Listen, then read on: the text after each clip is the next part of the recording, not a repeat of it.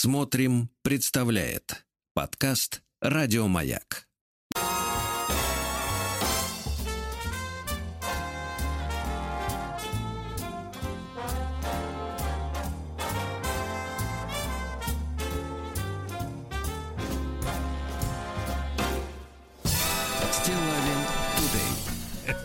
Да, пятница. Да, Владика, я смотрю, настроение неплохое. Неплохое, Пятничная, как и у вас. Сергунец. да. Да, да, да, да, да. Вот, ну что же, товарищи, да, тревожный звоночек, Владик. Жаль. Тревожный Жаль, звоночек. Я, жаль. я думаю, что вы разделите мою Тревогу. тревогу, да, тревогу после того, как я прочту выдержки Давайте. из пересланного мне Рамилем. Так. Рамилю большой привет. Вот э, скана э, некой газетки или журнальчика бумажного. Э, И знаете, какой заголовок? Немного юмора в вашем стиле. Ну-ка, давайте. Очень тревожная, так сказать. Очень тревожный звонок, история. очень тревожный юмор. Да-да, когда, когда в нашем стиле пишут в газетах. всегда. Так. Это тревожно, да. А, значит, тут э, сборник анекдотов. О, прекрасно. Да, к сожалению. Прекрасно. сожалению. Смотрите, Ну анекдоты живут, вот несмотря на все вот эти клабы, юмористик, хьюмор клабы, Да. э, анекдоты живут, это хорошо. Да. Да. Но я вам давайте м, парочку буквально прочту. Давайте. Ну, С во-первых, так, более-менее нейтральный анекдот. Давайте. На столе у бухгалтера должно лежать столько бумажек, сколько он может съесть за один раз. Ну так, неплохо. Это в вашем стиле скорее, да? А вот в стиле всех, и в частности в стиле Алексея Алексеевича, э, который на выходных будет отмечать 60-летие. Мгм. Вы понимаете? Го- Готовим праздничное поздравление. Я вчера Готовим ему- собирал его. Да, готовим ему сборку. Да. Так вот, э, грустный, э, грустный анекдот э, в одну строчку в стиле, как написал Рамиль, в стиле вашего шоу, Владик. Давайте, хорошо, мое шоу. Твой торт с каждым годом горит все ярче. Ну, пожалуй, достаточно.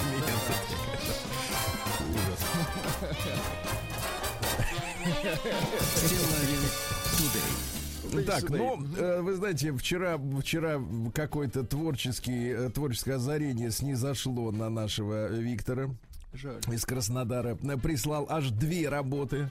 Давайте я разделю эти две работы еще чтением одного интересного фрагмента от другого автора. Ну, вот, э, например, такой от Виктора.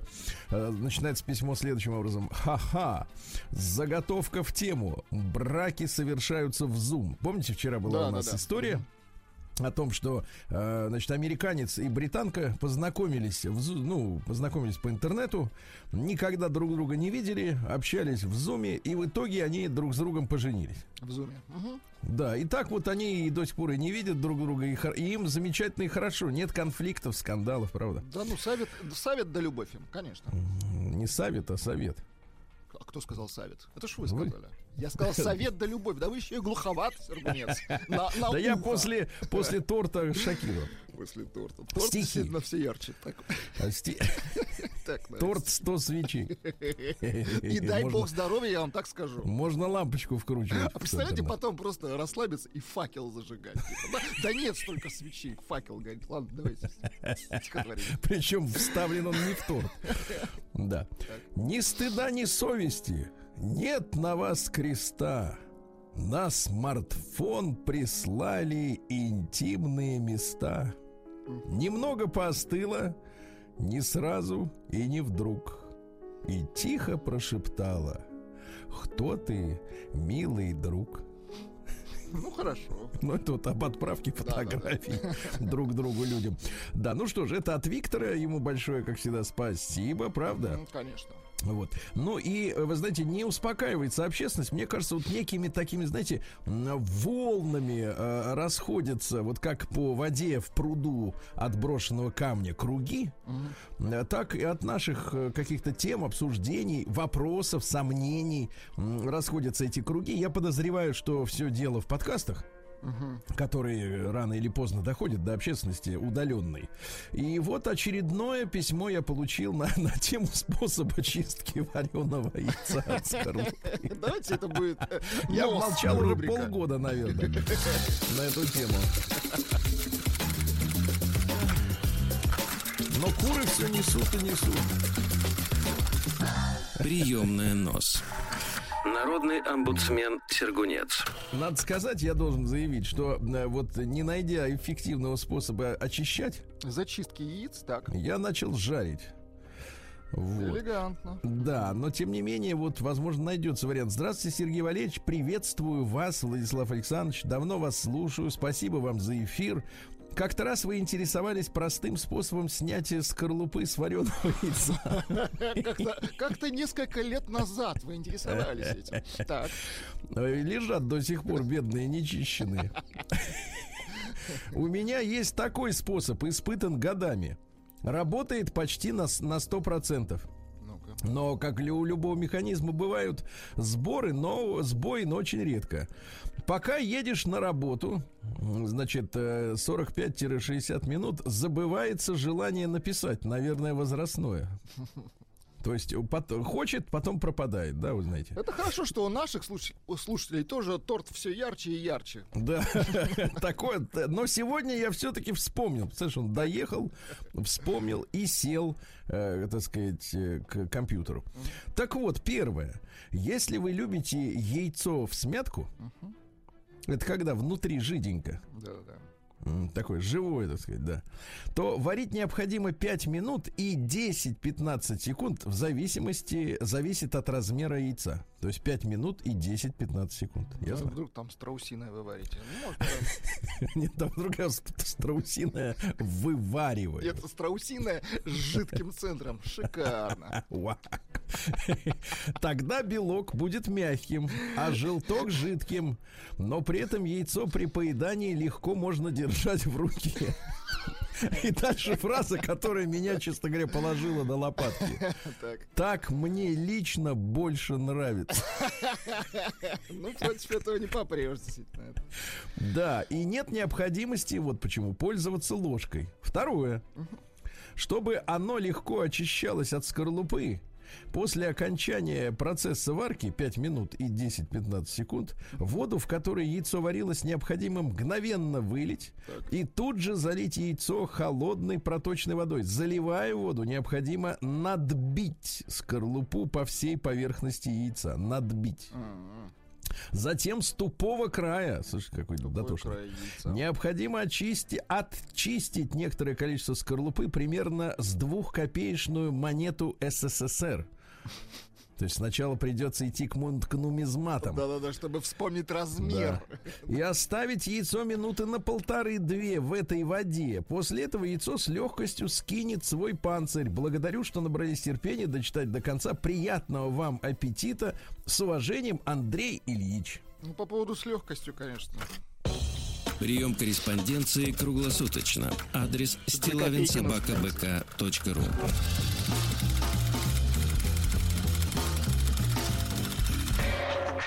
Фамилия Стилавин 2 Л. Так, ну и что, вчера э, общественность, так сказать, э, бурно реагировала на э, бал у сот... А, бал этих самых женщин, да? Вы помните. И э, не, не остался в стороне и наш Виктор. Не знаю, проходит ли... Виктор, про- конечно, молодец, но мне кажется, он немножко перерабатывает. Нет, нет. Но да, вы не гасите... э, Я не гашу ни в коем случае. Просто я беспокоюсь за его, да.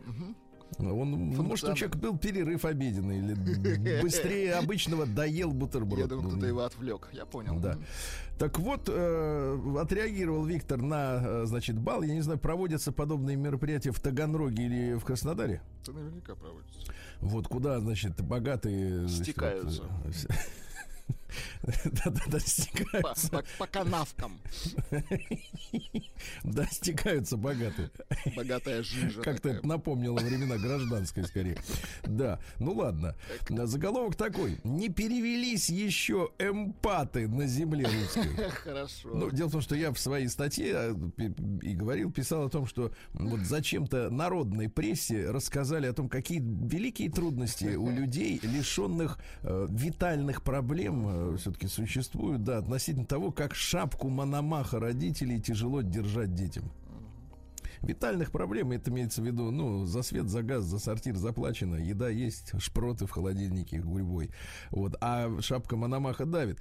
И, и я спросил, ну, что вы хотите? Вы хотите эмпатии или, значит, сочувствия со стороны аудитории, у которой есть витальные проблемы, да, у которых, вот нам вчера, кстати говоря, после темы, да, я помню, меня как-то резануло, написала женщина, говорит, э, вот, говорит, мне негде добыть там 4 тысячи рублей. 4 500, да-да-да, на да, обувь на, ребенку. На вот, обувь вот это ребенку, проблемы. а люди говорят, что у них нет витальных проблем. Uh-huh. Вот, собственно говоря, об этом я и вещал. Так вот, Виктор, не перевелись еще эмпаты на земле русской? Давайте, На хлеб я тонким слоем кладу, не мажу, а кладу. На хлеб я тонким слоем кладу икру ментайную. Этим самым по покрывая потребности витальные. Хорошо. Глажу в крошках свой живот и вздыхаю тяжко я. Как же там проходит бал? Что дают у Пашкова? Хорошо ли все там и как у доченьки Олежика? У визажистов из Италии не спутала поддержки. Протоколом этикетом прессуют всю дорогу. Мажору ты неловким па, не раздробила ногу. Ты держись, красавица, на выданье невеста. Крепкие слова забудь, хотя им там и место. Сердце бешено стучусь, что-то я волнуюсь. Ох, боюсь, что в высшем свете я разочаруюсь. Каждый путь свой выбирает, каждый свой, а, не, извините, каждый путь свой выбирать в этой жизни волен. Может, с нами по пивку и сыграем в боулинг? Ну, замечательно. Вот такая патетика.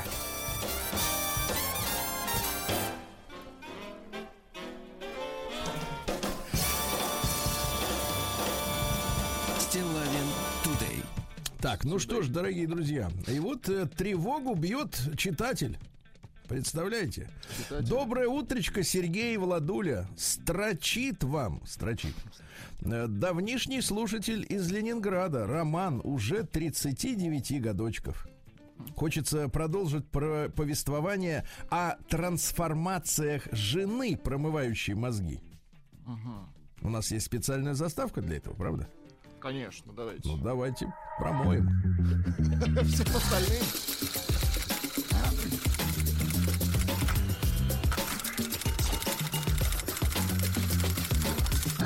Приемная нос. Народный омбудсмен Сергунец. Ну, к письму, к которому мы сейчас приступим, прикреплен скан смартфона. Угу. Здесь фотография, составленная из переписки в неком чате. Заголовок такой. И тут я осознала, как круто я изменилась и самые доходные вложения в себя – Переписка следующего рода. Я по 50 тысяч минимум в месяц трачу на образование. И его спрашивают, окупается образование-то это? Ну, это сложно сказать насчет окупаемости вложений. Я много курсов прохожу, 50 тысяч в месяц на, так сказать, курсы. Я много курсов прохожу, но они будто не для того, чтобы с кем-то работать. Они трансформируют меня. И в этом реальный результат. То есть я год назад и сейчас это незнакомые друг другу люди. Если так можно сказать, ушли все негативные чувства вины, обид, сожалений, стыда, стыд ушел. Вот. Я этого просто не чувствую и все. Нет во мне жертвы. Я вошла в какой-то мощный поток, в котором мои желания исполняются моментально. Еще я научилась, ну вы видели поток на сцене в исполнении солистки э, американского голоса. Мне кажется, вот такой поток. Я вошла в какой-то мощный поток, в котором мои желания исполняются моментально. Еще я научилась максимально чувствовать людей. Мне просто открыто приходит информация по ним. Иногда с именами и с их личностью личными воспоминаниями. Ну, первое воспоминание того чувака, который лежал на сцене в этот момент, да. Ну, а теперь письмо непосредственно. Итак, доброе утро. Ну, роман 39 годочков. Хочется продолжить повествование о трансформациях моей жены, промывающей мозги.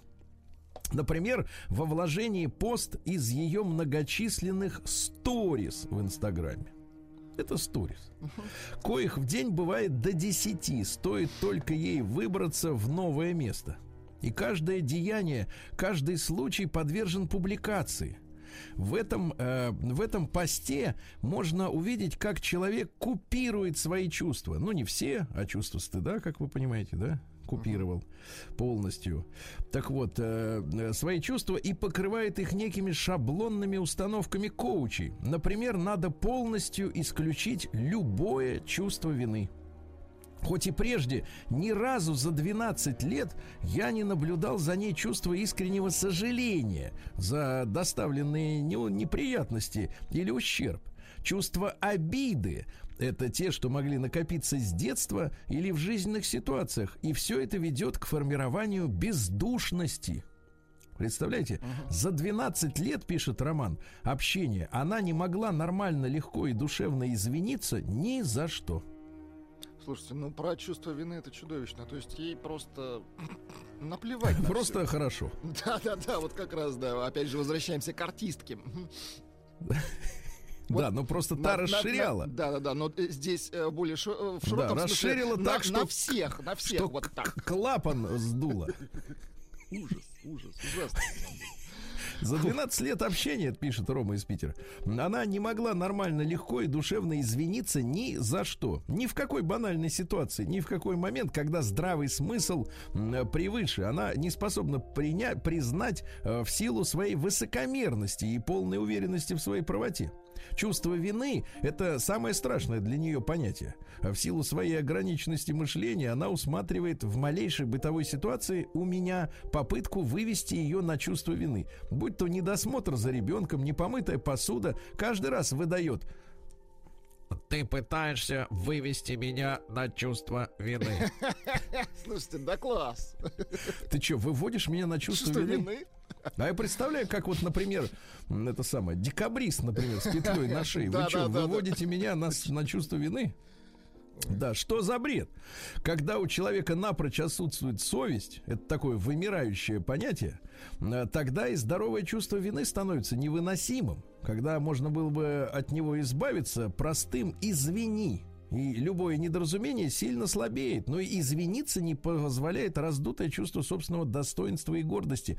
За полтора года с момента покупки квартиры кукуха у нее съехала кардинально, кукуха. Угу. Это был сильный импульс в ее самооценку и понеслось. Книги, ресурсы, онлайн-тренинги, коучи, медитация, обращение к Творцу и Вселенной. О, в обязательном списке желаний у нее на первых позициях двоеточие. Благосостояние, путешествие, машина, деньги. Это для таких людей является счастьем. Только брать как можно больше, хотеть и получать. Грустно осознавать, что у нее нет желания состояться как мама, нашего ребенка как хозяйка в доме, как жена, э, так сказать, э, отвести четырехлетнюю девочку в садик она может уже с трудом, так как дочка не всегда хочет идти, а мама не в состоянии ее настроить, подобрать слова, заинтересовать, объяснить, чем хорош садик, не стремится к правильному питанию ребенка, зачастую обходится только йогуртами. Уборка дома это для, нее просто очередная задачка, которую можно надо выполнить как можно быстрее. Разумеется, никогда не было и нет у нее желания лишний раз раз протереть пыль, поднять клок с кошачьей шерсти и так далее. Все это приходится делать мне. Представляете? Жуткая ситуация, конечно. Жуткая история, да. Поднять, знаешь, я так скажу, с поганого кота хоть шерсти клок. Нет, а? не с поганого. Я за котов стоял и стоять буду. Нет, ну ситуация действительно отвратительная. Ну, слушайте, отвратительная, меня... да. Это... Хорошо, что у нас с вами не так. Правильно, товарищ? Абсолютно точно. Вот о чем это письмо.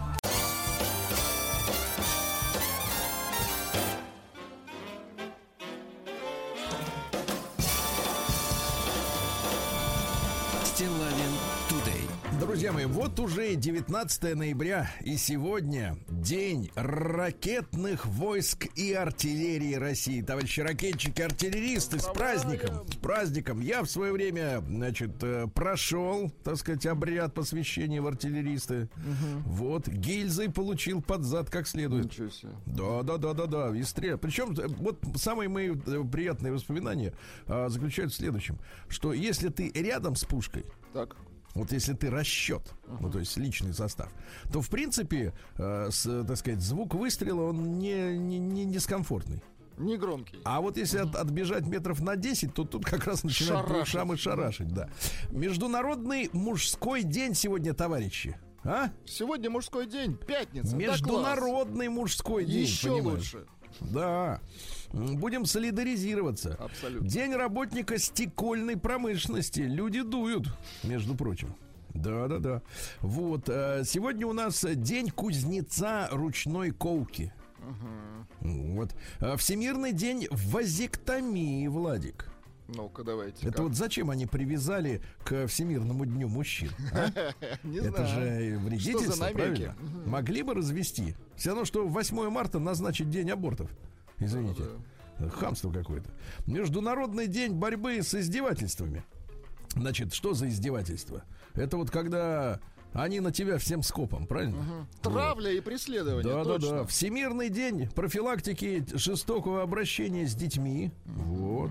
Международный день цельных злаков. Хорошо. День газированных напитков с кофеином. Слушайте, тут прочел великую новость. Э, Из-за логистических сбоев Россия может э, лишиться компонентов для изготовления газировок. Да может это и к лучшему. Чего Может, перейдем, наконец, на да. здоровое питание, Конечно. нет? Да. Сегодня отмечается День немецкого супа. По-немецки Der Deutsche Suppe. Слушайте, расскажите, что за немецкий суп? В чем Немецкий его суп. особенность? Да. Так вот, э, пивной немецкий Ах, суп был одним из пивной! да-да-да, самых любимых у Такой суп и мы можем. да, любимых у прусского короля Фридриха II. Существует несколько вариантов пивных супов. В некоторых пиво вводится в начале, в других в конце. При этом алкоголь улетучивается, и суп не влияет на трезвость э, человека. А, К такой похлебке подают сухарики, тосты. Она вот э, издавна считалась полезной для беременных женщин, детей. Вот. Второй вариант супа, когда пиво вливают перед подачей. Вот, говорят, мужскую потенцию укрепляет. Понятно. Поел супчика, похлебал. Ну, там всякие эти огрызки мяса. Нет, э, такие супы и мы любим, конечно. картошечка. Сегодня день макьята, друзья мои. Это кофейный напиток, э, когда к, экс- к эспрессо э, добав- добавляется, ну, минимальное количество взбитого молока. М- минимальное. Сегодня Всемирный день туалета отмечается. Вот. Это странно. Де- отмечать опять один, же, сегодня- один день в году то день туалета, Да, а в остальные опять же, дни что? да, в Извините. остальное время не кусты. Как Значит, э, да, значит, сегодня также день сантехника и день брызг. Про брызги уже что-то очень много а день женского предпринимательства, день запаха свежего хлеба, день пожелания плохого дня в США. Да, ну прекрасно. И, и русский народный праздник, друзья мои, Павел Ледостав. Вот дело в том, что Павел Святой э, считается заступником военных моряков нашего флота. Понимаете, да? Если на Павла выпадал снег, а сегодня у нас как раз должно начаться светопредставление снежное, накроет всех. Да. Так вот, если выпадало, то предвещает снежную зиму, товарищи. Ну, то есть Готовьтесь, готовим, готовим лопаты и снегодуи. Было, было, было, но прошло. Вот так примерно, да. Да, сегодня у нас э, что же за э, события такие были в истории? В 1703 году в Бастилии скончался узник, которого все знают как человека в железной маске, хотя вроде по одной из версий маска была кожаная. Вот. Но э, кто это такой? Э, ну, наша версия это прямая, это Петр, Петр Первый. Первый, их версия, что это Ди Каприо. Я знаю. Да, в 1711 году Михаил Васильевич Ломоносов как раз родился. Наш замечательный ученый, понимаешь? Да. Юность свою провел за границей, оттуда привез жену иноземную, правильно? Селедку, пиво пил. Вот. Мгм. Да. э, Бил э, немецких академиков э, стулом. Это хорошо. Потому что они не понимали, он же по-человечески к ним. Он же им говорил, «Пере- прекратите переписывать историю. А как это на немецком прекратить переписывать? О, это я Сложно, попозже, я вам скажу, Хорошо. да. Вот, э, да. Ну что же, в этот день, э, в 1740 году, э, регент малолетнего императора Ивана VI, помните, был у нас такой мальчик, Курлянский герцог Эрс- Эрнст Иоганн Берон, Эрнст это не фамилия, это имя, а, был свергнут в результате дворцового переворота, которым руководил Миних. Ну, смотри, одни немцы э, друг с другом, да. Заключен в Петропавловскую крепость. Ну и, соответственно, когда Елизавета Петровна, дочерь Петра, взошла на престол, Миниха передали суду вместо, вместе со Стерманом. Еще один оттуда. Вот, приговорили его к смертной казни, и что изменщик, и помогал Берону, и мздоимством, то есть взяточничеством занимался, и казнократ. Вот, ну и что, уже на эшафоте его помиловали, то есть, в принципе, он был го- подготовлен к смерти. Вот такая история, да. В 1770-м Иван Федорович Крузенштерн, наш замечательный мореплаватель, вы скажите, пожалуйста, вот стоит памятник прекрасный на набережной, на одной из набережных в Питере. Зачем ему натирают нос и надевают на него трусы? Ну, это ведь придумали вот такую Традиция. традицию. Шалость. Да. Шалость, да. Нехорошая шалость, да. Вот в 1831-м Джеймс Абрам Гарфилд, это 20-й президент США, э, он скончался от ран после того, как на него покусился Чарльз Гито э, в июле 1881 года. Он всего 4 месяца-то был э, на посту президента. Понимаете? Немного. И все равно застрелили. А что касается убийцы, то тот получил адвокатскую лицензию в Америке, мог спокойно защищать. Так Убийцы, сказать, да? Да, да, да. Э, Вот э, убийца мог спокойно работать адвокатом. Э, Его признали невменяемым. Тем не менее, суд приговорил его к смертной казни, его повесили. Ну, ясно. Видите, какие события происходили в, во второй половине э, 20, 19 века по всему миру. А В 1839-м Эмиль Шкода родился. Это инженер, который основал одно из крупнейших предприятий по производству оружия, конечно же. Да? Э, То есть вот автомобили, которые мы видим э, прекрасные, это лишь отголосок. Мгм. Это могли быть танки.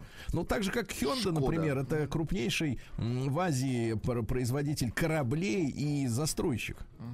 То есть вот автомобильная эта история, это просто так, ну, как бы ну, так, ша, прикрышка удовольствие, такая, ради да? удовольствия. Не, ну не прикрышка, то все-таки они не оружием занимаются, оружием Шкода. да, вот. А В 1843-м Рихард Авинариус, это швейцарский философ-идеалист, один из, основол... один из основоположников эмпириокритицизма. Тут очень важно четко выговорить. Эмпириокритицизм. Критицизм. Не Да, путать с вот. кретинизмом, это другое. Да. А он писал следующее. Так, Мозг, давайте поращупаем, попытаемся ну-ка, свой мозг. Хотел Мозг нечего щупать. Да. Мозг, Так, кость, да, Да, сплошная. кость одна. Попробуйте зайти с другой стороны. Мозг не есть ни место пребывания, ни седалище, ни производитель, ни орудие или орган, ни носитель или субстрат мышления. Мышление не есть ни обитатель, ни повелитель, ни другая половина или его одна сторона. Равным образом и не продукт, даже не физиологическая функция или даже хотя бы вообще какое-либо состояние мозга. Что-то наплел, наплел. Ну, явно не мозгом, да? А в 1875 году, ну что, всесоюзный староста Михаил Иванович Калинин родился, бородатый. Его Иосиф Виссарионович Сталин называл козлом. Ласково. Вот, потому что говорят, что, э, значит, э, э, там же партийные лидеры жили в Кремле. Вот. И говорят, что там же жили и жены м, партийных лидеров.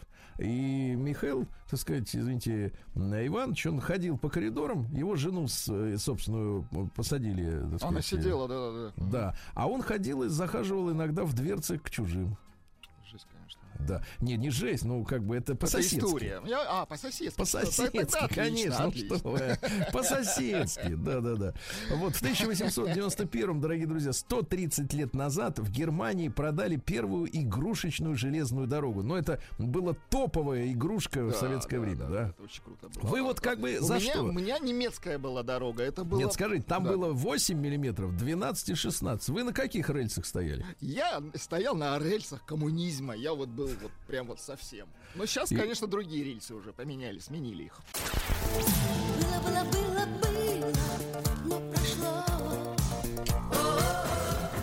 Ну да, примерно так. А, Друзья мои, в 1891 родился уникальный, ну как не уникальный, нет, таких было немало у нас э, персонажей, Генрих Егода. Помните такой э, наш э, генеральный комиссар госбезопасности, э, вот э, Генрих, ну на самом деле Генах Герш- Гершинович, но это не важно. Вот э, семья у него была следующая, папаша за ним был золотых дел мастером. М-м. Родственником э, э, э, Егоде приходился Яков Свердлов, который жил в Нижнем Новгороде, тоже пламенный революционер. А какой жизненный путь? Участвовал в Октябрьской революции в Петрограде. Вот. Потом э, был ответственным редактором газеты до апреля 18 года «Деревенская беднота». А потом как-то попал в, в ЧК, в чрезвычайную комиссию. Его заметил, опять же, Свердлов, о, говорит, родственник. И Дзержинский. Перевели его в Москву. Вот и в 34 года он стал вторым замом председателя ОГПУ. Он поддержал Иосифа Виссарионовича во внутрипартийной Это был э, так сказать, правильный борьбе, шаг, да, сделал правильную ставку. Ну и громил антисталинские э, демонстрации в октябре 27 года. Ведь э, Троцкий собирал тут э, толпы, которые ходили и требовали, значит, э, другой, другой власти. Потому что у некоторых может сложиться такая, такое лживое ощущение, что после смерти Ленина единоличным руководителем был Сталин. Это вранье. Шла настоящая борьба. Кстати, Егода учредил ГУЛАГ. Вот. А, значит, э, была Беломоро-Балтийский канал э, силами заключенных, он этим занимался. Причем к освещению этой стройки было привлечено по предложению Егоды 36 видных писателей во главе с Горьким. То есть они тоже туда поехали. Ну и ему поставили памятник э, в вблизи лагерных построек у Беломоро-Балтийского канала за то, что он был объявлен первым инициатором, организатором и идейным руководителем социалистической индустрии тайги и севера. Э, Памятник такой. 30-метровая пятиконечная звезда, а внутри гигантский бронзовый бюст Егоды. В 1937 году его арестовали. э, Против него выступили его главные сподвижники следующие. Заковский, Реденс, Эйхманс, Кацнельсон, Лаплевский. Вот все сказали, что он подлюка.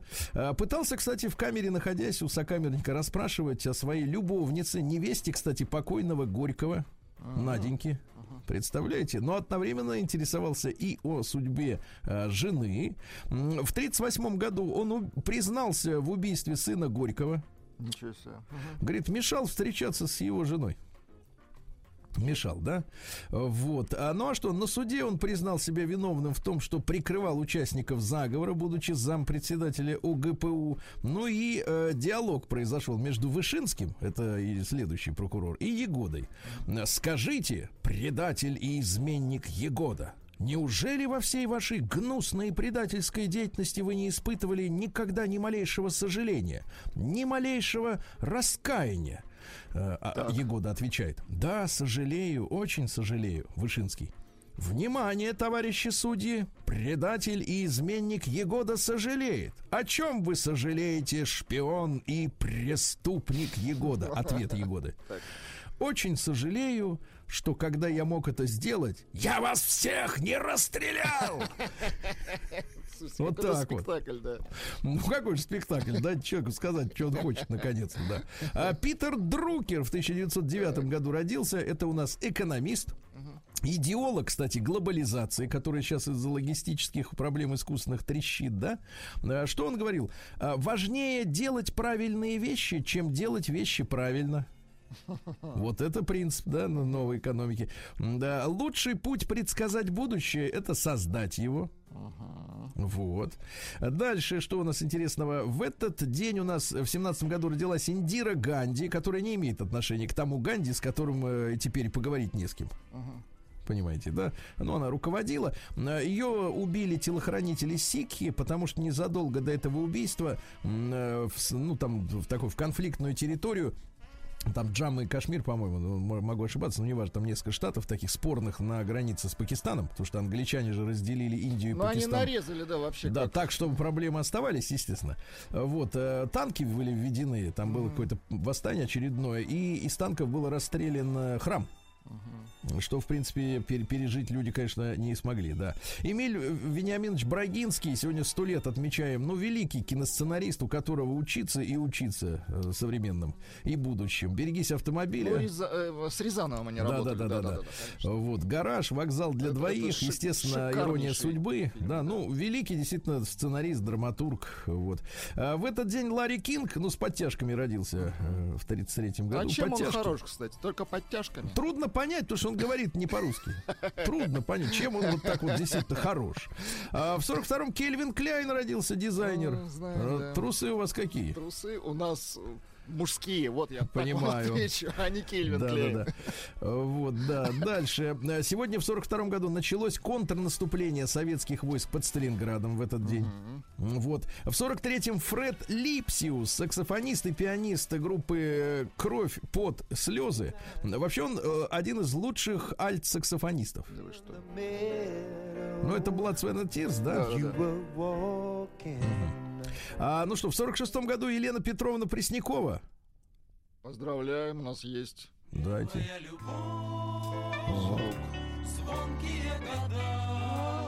Точно. А, в тортик 47 все ярче, году ярче, родилась извините. А В 47 году Лилита Азалиня, прекрасная латышская актриса, долгая дорога в дюнах, да? М, Мгм. Есть у нас музыка из долгой Конечно. дороги, ну-ка.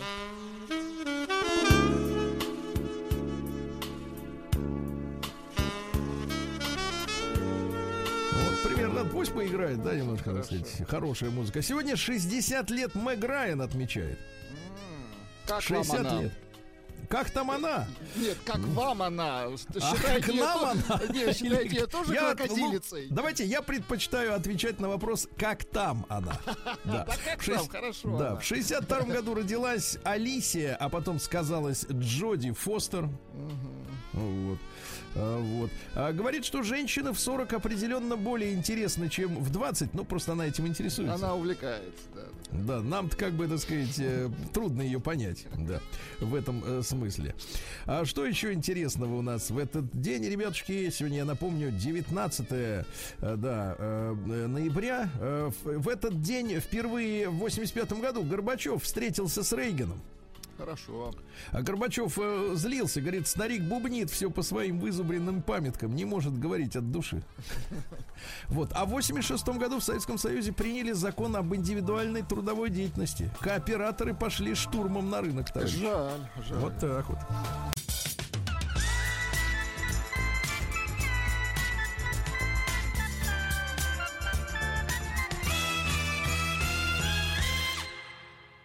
Стилавин Тудей. Today, друзья, у нас сегодня пятница. Э, Сегодня Москву и вообще центр России накроет мощнейшим снегопадом, товарищи. Хорошо. Вот будет где-то плюс один, около нуля, но снега будет завалить. А вот в Махачкале плюс 8 и дождь.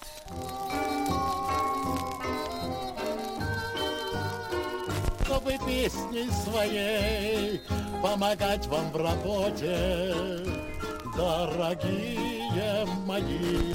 Дорогие мои, да.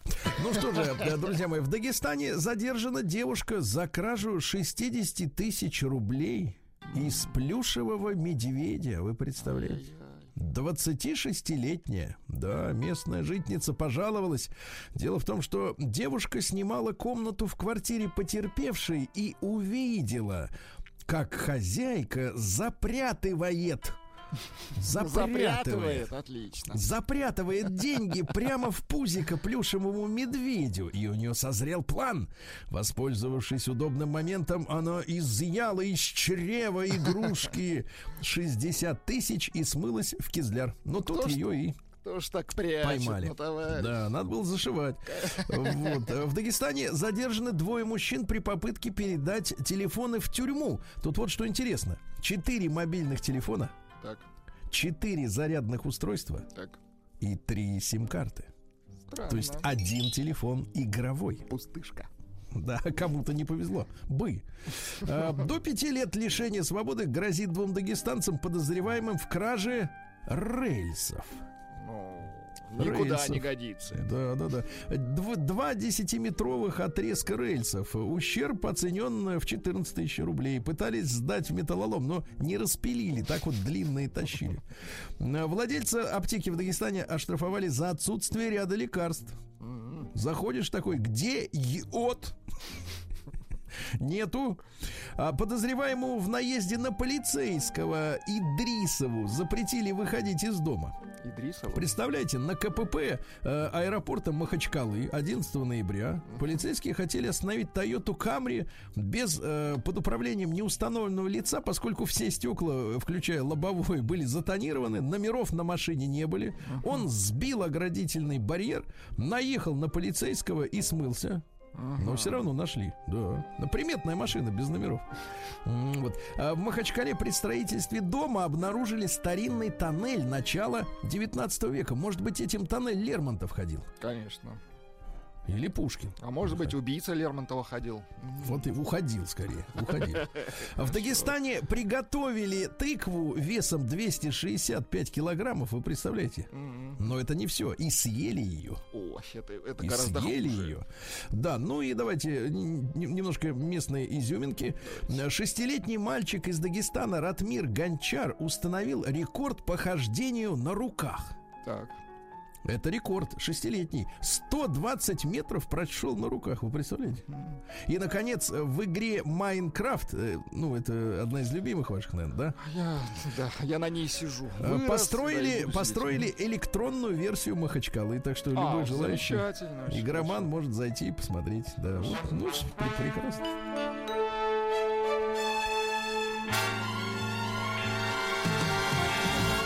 Стилавин Тудей. Друзья мои, вы не так давно еще укрывались одеялками, а вечером опять укроетесь. И вы, вы представляете, Роскачество нашло в российских магазинах токсичные одеяла с клещами и мусором. Ужас какой. Вот Одеяло. именно. М, Значит, э, протестировали одеяла, произведенные не только в России, но и в Австрии, и в Швеции. По документам там пух, а внутри мусор. Это все из Европы весь мусор, Да. точно. Да. Э, В одеялах марок легкие сны, Белпол, это Экотекс, Лаки Дримс, Мэтт Слип, Натюрес и Тогас. Вместо обещанного гусиного пуха или пера был наполнитель с дешевым утиным. А название-то как, как у спайсов. Вам виднее. Конечно. А по итогам испытаний выяснилось, э, что так, токсичность выше нормы у одеял Альвитек 166%, Икея 151%, Аскона 135%. Так вот, если человек проводит под таким одеялом всю ночь, то он потеет. Токсичные вещества через влагу могут перейти на кожу, отсюда дерматиты, раздражения и прочие кожные реакции. Ясно? Конечно, ужас. Мгм. Ужас. Вирусологи оценили идею выдавать QR-коды по количеству антител. Чем больше антител, тем, например, золотистее QR-код. А вот а? интересно, а перепродавать, если у тебя очень много антител. QR-коды, да, можно вот выставить на продажу свои QR-коды? А я Шутка, смотрю, вы шутка. настоящий коммерс, да. А Дачников предупредили о возможных штрафах.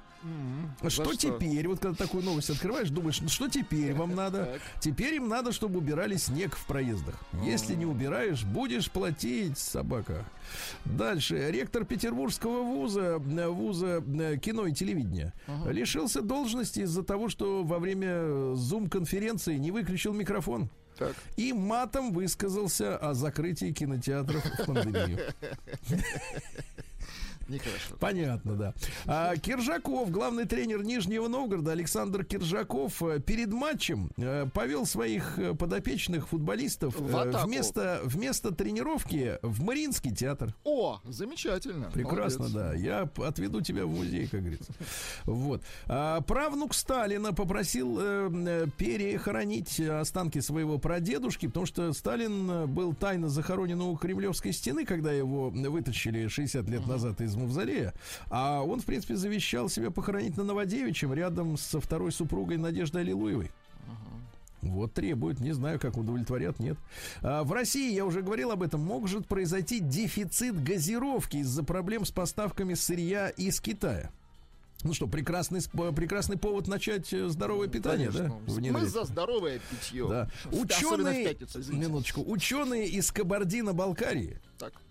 Разработали робота-черепаху для разгона толпы. А? Черепаха, О, да, для разгона. Черепаха, Понимаю, да, да, да. понимаю. львенок и черепаха, да, да, вспоминаю. Хорошо. Да, У пожилых пар синхронно бьются сердца. Хорошо. Так. А, названы города России самыми законоисполнительными водителями. Им ты им выписываешь штраф, а они тут же его гасят. На первом месте Казань и Екатеринбург. Но дело в том, что Казань стала, по-моему, первым городом в нашей стране, э, где э, с нарушителями начали бороться как раз камерами. Потому что там ну, лет 15 назад, наверное, 20, э, бывал в Казани, э, ездили безобразно. А потом в преддверии спартакиады студенческой, универсиады, да, а, универсиад, э, вот, э, наставили камер, и люди стали как шелковые ездить. Вот видите, теперь э, на Ну, первом месте сказали, зак- не, по- не наставили, а понатыкали камеру. Вот так будет. а, Илья. Бывший адвокат Михаила Ефремова Ильман Пашаев после выхода э, э, второго из тюрьмы пообещал плюнуть э, в него. Ну, посмотрим, как сбудется обещание. Врач назвала безопасный лимит прослушивания музыки в наушниках э, не более 30 минут, ребята. А потом все. Мгм. Миллиардер Шарапов э, дал совет, как выжить на пенсии. Ну и лицо. Хотите совет-то? Конечно, хотим. Наличие дополнительной недвижимости для сдачи в аренду является ключом к комфортной пенсии. Хорошо. Так что давайте, зарабатывайте на хатку. А После э, почти половины россиян утверждает, что иммигранты отнимают у них работу. 44%, да. На платных трассах в России снижают на зимний период э, верхний порог э, скорости 110 км в час максимум, а то снег, да. Э, конц- концерн Калашников запатентовал маленький автомобиль ИЖ. Хорошо. Ну, приятное дополнение к пулемету, да? К- Вот. Ну и стало, да. друзья мои, в, в пятницу это особенно важно, стало известно, какие вина подделывают чаще всего. О, интересно. Так вот, давайте. больше всего поддельных вин в мире, не знаю, у нас может быть все по-другому, но, а, значит, э, э, те вина, которые стоят э, от более 400 евро за бутылку. Более 400 евро. И, наконец, хорошая новость из мира российской науки. В России создали молекулу, которая блокирует проникновение коронавируса в клетку. Ну, в клетку, в смысле, в человека. Да, вот так.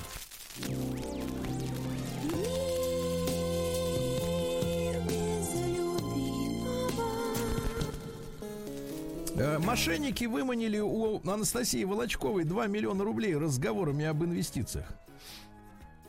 Отвратительно. Ай-яй-яй-яй. Женщина, а?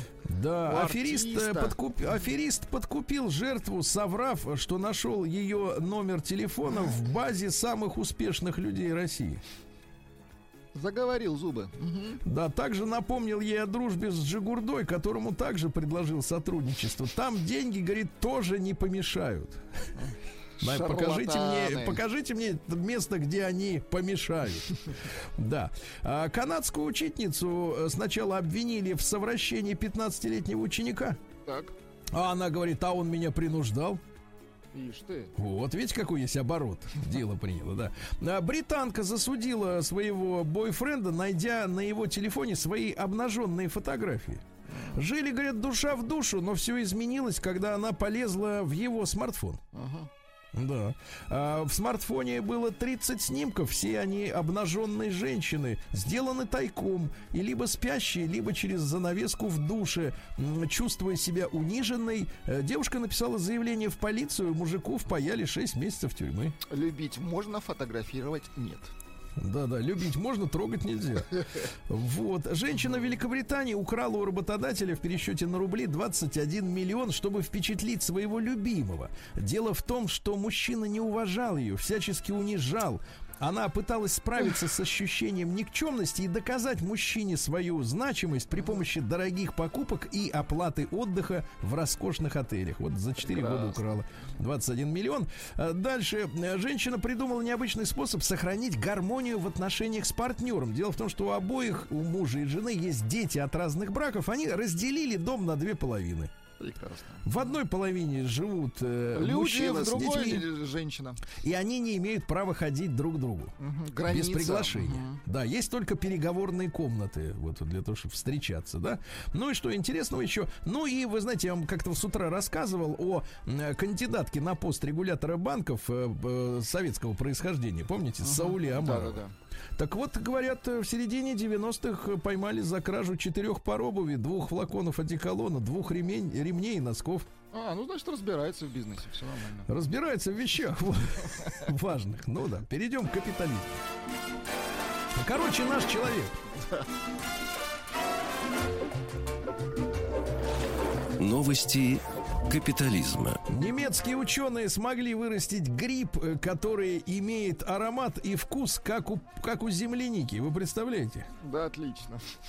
Класс. Теперь Давно осталось ждали вырастить такое. землянику, чтобы этот суп грибной ароматом варить. гриба. Да. А, Дальше. Э, Французский вратарь справил нужду на собственные ворота и был удален с поля. Я Ну, смотрю, это в тренде сейчас, да? Конечно, а что сдерживаться свои эмоции от игры? Хорошо. Вот э, прокуроры в США в разных штатах прове- проверяют э, действия Инстаграма, который незаконно привлекал в соцсеть детей, зная, что пребывание детей там опасно для их психики. Вот так вот, да. Врачи попросили Бритни Спирс э, поменьше пить алкоголь после инцидента за рулем. Вот видите. Хорошая, добрая новость, но очень грустная. Ну-ка. Крокодил из Китая. Слишком робкий крокодил утонул, побоявшись выползать из воды. Так, так жалко. Как жалко его, да. В Узбекистане из-за изменения климата подорожал плов. Ах, вот почему подорожал. Да. мгм.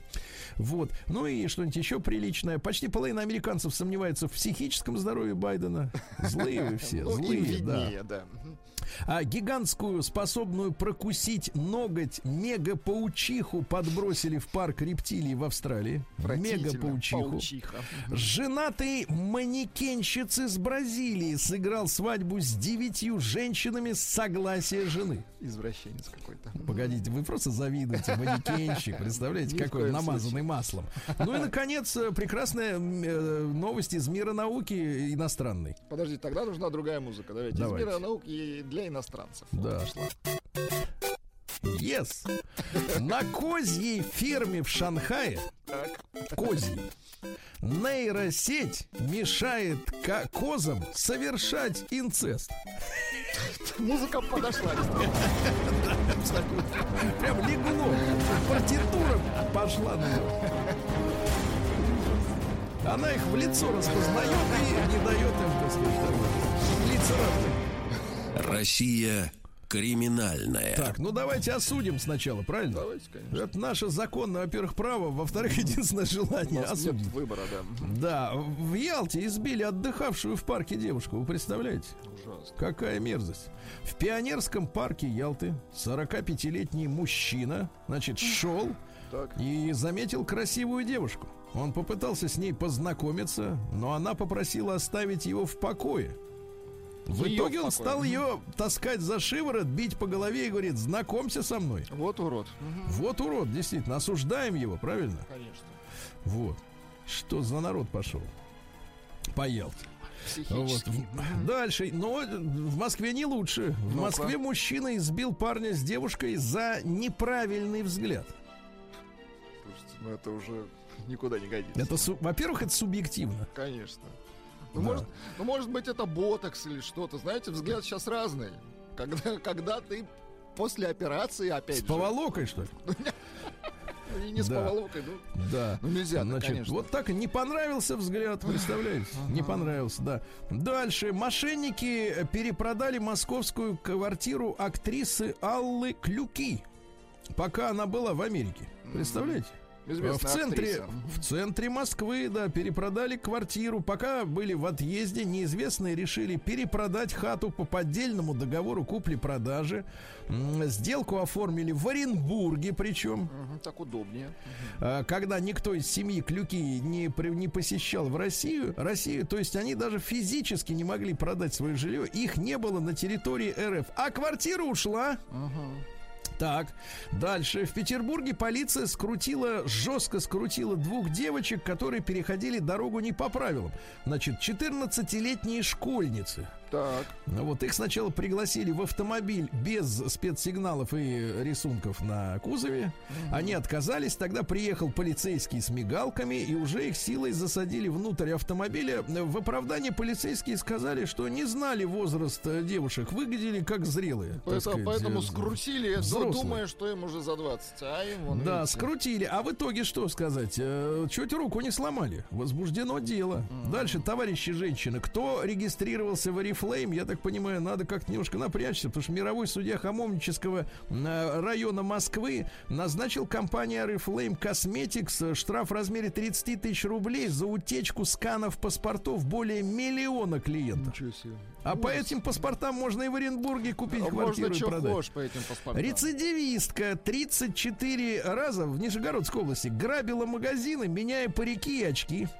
Ну, Смотри, ей- как дело Ей, было. конечно, в театр нужно. Да, Мгм, смотрите, для того, чтобы беспрепятственно вытаскивать магази- товар из магазинов, а именно она специализировалась на одежде, сыре, рыбе, колбасе, кофе, конфетах, парфюмерии.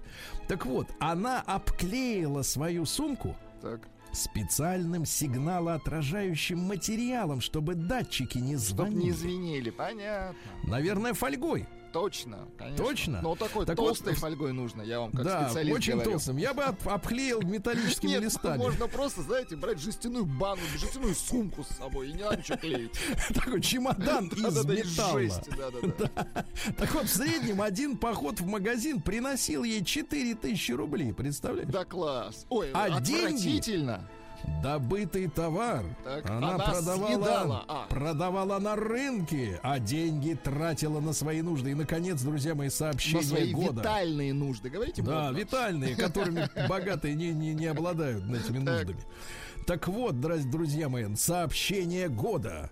Так, Все произошло в Балашихе. так. Давайте. Представлявшегося медсестрой уроженца Нигерии. Ух, какая грязь. Давайте, задержали в Балашихе, а? Нигерийский медбрат. Оборотень из Нигерии.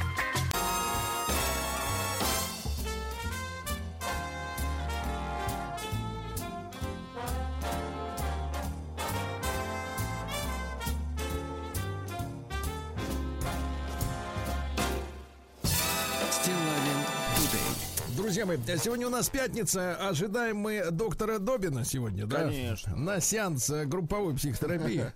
Вот. Э, Новая музыкальная программа будет через часик. Но пока что надо выступить на защиту россиян. Очень хорошо. Мы на ней стояли и стоять будем на этой защите, правильно? Вы на нее Вот. наступили. Да, 58% наших соотечественников требуют запретить начальству беспокоить их в нерабочее время своими звонками. Мы требуем!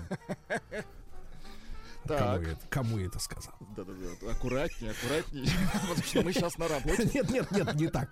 Они требуют. О, вот так, вот, хорошо. Элегантно. Они Да-да-да. требуют. Так вот, э, большинство россиян, 58%, имеющих опыт удаленной работы во время пандемии, считают, что работодателям в России надо запретить беспокоить сотрудников в нерабочее время. А, Также, кстати, вот на прошлой неделе высказывались товарищи в Португалии. Там немножко другие условия, но, тем не менее, люди тоже недовольны. Работодатели должны уважать личное время специалиста, независимо от того, работает он в офисе или дома. Каждый пятый сотрудник, 19%, э, правда, не считает, что его не могут дергать. Э, так сказать, в неурочное время. Вопрос зарплаты, говорят, за хорошие деньги могу быть на связи Мо- Можете круглосуточно. дернуть за хорошие деньги. За хорошие деньги любого можно дернуть, конечно. Те, кому пока не довелось испытать на себе все прелести удаленки, заметно реже выражают готовность следовать Португалии. Ну ладно. Короче, 58%, друзья мои, требуют от работодателей, чтобы их не дергали, правильно? Вот, значит, соответственно, э, давайте короткий опрос мы тоже сделаем, естественно, с вами сегодня. Вот, единичку на номер плюс семь девять шесть семь сто три пять пять три три. Э, Есть для вас лично такая проблема. Действительно, вот э, не существует понятия рабочее, нерабочее время. Позвонить могут когда угодно. Ну, понятно, ночью, наверное, нет, скорее всего, да. Но вечером вы-то сидите, расслабляетесь перед телевизором, в музее, например. А тут звонок. А тут звонок и начинает задавать какие-то вопросы, которые вам отвратительны. Правильно? Вот, двойка нет, нет, все хорошо. Вот от звонка до звонка и тишина. И тишина, да. Плюс 7967 103 5533. Это наш телеграм. Я еще раз повторюсь, э, по- повторю это попозже. Ребят, обязательно хотелось бы послушать, конечно, звонки э, работодателей. Как вы смеете так себя вести? Как вы смеете. Но сначала я хотел бы э, взять, опять же, консультацию, друзья мои. Э, Консультацию, что, э, что говорит э, по этому поводу вообще наше законодательство, трудовое законодательство. Ольга Юрьевна Петрова, эксперт по трудовому праву с нами на связи. Ольга Юрьевна, доброе утро. Здравствуйте. Ольга Юрьевна, ну вот э, смотрите, 58% хотят запретить, а м, разрешены ли они, в принципе, сегодня законом, или эта сфера не регламентируется никак? Ну, смотрите, дистанционная работа это все-таки наша относительно новая реалии, хотя она и раньше была, но сейчас ее просто гораздо больше стало, и выявляются вот те нюансы, которые на, раньше на которые не обращали внимания. Э, Любая дистанционная работа это заключение договоров, в котором много что оговаривается. Но вот эти нюансы, вот если они не оговариваются, то получается на усмотрение, а как между собой э, работодатель и работник договориться. И это то же самое, как эм, вопрос культуры и безопасности. Вот выходя из дома, мы закрываем дверь, да, э, может быть, никто и не придет, и ничто не, как бы, не вмешается в наше личное пространство, но есть уже определенный опыт, что дверь надо закрывать. Так, то же самое через какое-то время появится э, вот такое понимание своей личной безопасности, семейной безопасности, и люди, которые дистанционно работают, будут разделять э, понятие телефон личный и телефон рабочий. Сейчас уже это все свободно, это двухсимочные телефоны, трехсимочные. И поэтому, когда мы общаемся с работодателем, мы ему предоставляем, вот это мой рабочий телефон, и он будет включен с 9 до 6. А личный телефон, это уж ваше право. Хотите, вы давайте, не давайте. Но как бы, если вы не дадите, а ваш телефон будет Так. выключен в рабочий телефон в нерабочее время, то первый работодатель не сможет до вас дозвониться. Так, так, так. Второй нюанс, второй нюанс. Если э, в основном сейчас не звонят, а в основном сейчас пишут в различных мессенджерах, WhatsApp. По идее, ну, сижу я в театре, там еще, да, еще звонка нет, вдруг пришла смс -ка. И уж я такая, или смс или вот сообщение там, WhatsApp, э, во что угодно, в Telegram. И я прочитала ее, и мой работодатель видит, потому что, да, в этих мессенджерах, э, значит, другого цвета изменяющиеся две галочки говорят о том, что я ее прочитал. Это было мое личное желание в 9 часов вечера, в 21, там, в 10 часов вечера прочитать. Благотворительность у нас не запрещена. Захочу я в этот момент ответить, да, Так. это тоже моя личная ответственность. Потому что благотворительностью, да, ради бога, заниматься. Другой вопрос, что мне будет за то, что я не отвечу, кроме недовольства, кроме там еще пяти сообщений, почему ты не отвечаешь. А если я отвечу в 9.01 на следующий день, то я ничего не нарушу, потому что Мгм. в данном случае я ответила на вопрос, который важен, нужен.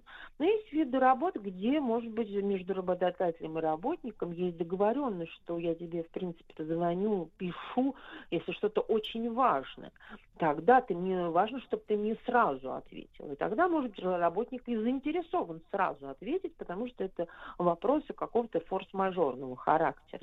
То есть это все в основном о культуре, рабочей культуре взаимодействия, которая, она у нас вообще-то новая. Поэтому, когда кто-то э, плачется по поводу того, ой, мне тут пишут и в 10, и в 11, ну, значит, ты отвечала в 10 и в 11, и ты свою личную жизнь открыл для доступа в 10 и в 11, и ничего не сделал для того, чтобы защитить э, своих близких и вообще свою жизнь э, ну, вот от такого вмешательства. А культура общения, она формируется, ну, вот в процессе взаимодействия. Ольга Юрьевна, значит, и правильно ли я понял, еще раз суммируем, э, то есть в законодательстве э, таком, как ГЗОТ, да, э, там подобные вещи никак не регламентируются до сих пор, ну, на федеральном уровне, правильно? Ну, первое. почему не регламентируется? Во-первых, у нас не ГЗОТ, а Трудовой кодекс 2001 года. ГЗОТ это был в СССР э, и чуть позже. Но смотрите, Трудовой кодекс э, предусматривает трудовые отношения, заключенные э, трудовым договором. Если по трудовому договору ваш рабочий день, неважно, на дистанционной работе или нет, написано с 9 до 6, вот если у вас нет телефона, да, и куда вам голубя выслать, но вам выслали в 8 часов какую-то информацию. Ваши действия-то какие?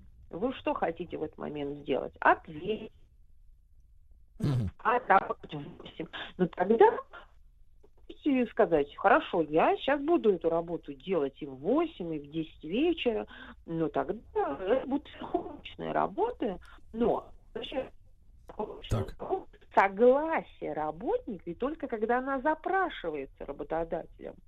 Поэтому разграничение между благотворительностью и сверхурочной работе – это именно сначала, да, договоренности на берегу. Это срочно, срочно, это надо сделать. Это сверхурочное? Да.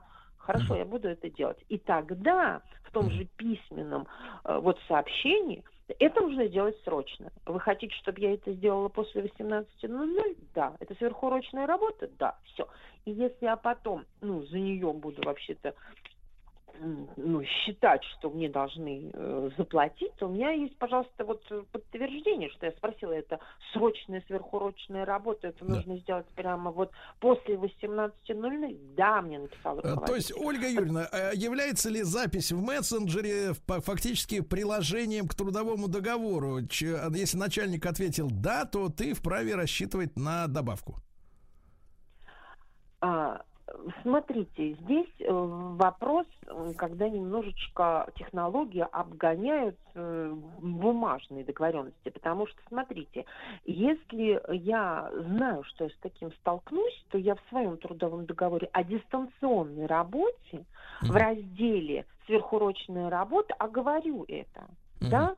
Именно это и договорю, что сверхурочной работе, при дистанционной работе, да, являются задания, выполненные или, значит, требуемые к выполнению после 18.00, что будет оговорено э, в сообщении. Вот если так будет написано, то, конечно, то, что человек написал, да, это сверхурочное. Но в большинстве случаев, то есть сейчас каждый второй россиянин смеется, слушая нас, да, говорит, ой, ну вы с, планеты Венера откуда-то, да?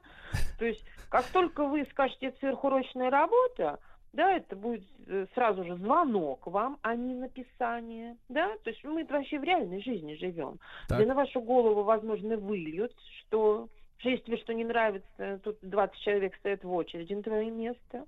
Это чтобы не было письменных доказательств, что вам подтвердили, что это сверхурочная работа, и тогда вам будут звонить. А что если мы звонок- запишем, а если мы запишем при помощи приложения звонок, а? Итак, вы записали звонок, в котором написано, что делай эту работу. Так. Делай. Я хочу, чтобы это было сделано, а даже не будет написано, не будет сказано, что сделано. Да? То есть будут такие вопли в ваш адрес, типа, если не будет сделано, то... там, То я так тебе откручу башку. Да, но не будет сказано, что да, я подтверждаю, что это сверхурочная работа, и что ее надо выполнить. Вот так вам не будет сказано, давайте уж честно говорить. Так. То в любом случае, когда есть спор, да, это же спор, и так вам не заплатили ни за какую сверхурочную работу, хотя вы ее выполнили. А возникает спор. Так вот, куда вы обратитесь с таким спором? Со спором можно обратиться только в одно место, да, только в суд то, как сейчас разбираются эти суды, э, Так. это же длительный процесс. И вот доказательства о том, что данный вид работы считать сверхурочной, и получается сверхурочная работа только с согласия, то есть вам работодатель должен э, заявить, что этот вид работы будет сверхурочный, а вы должны это согласиться. То есть если у вас нету доказательства, связанного с письменным вот этим нюансом, который оговорен в в вашем письменном трудовом договоре, хоть как-то, да, вот через мессенджер, то Да. вот эти записи, Бессмысленно.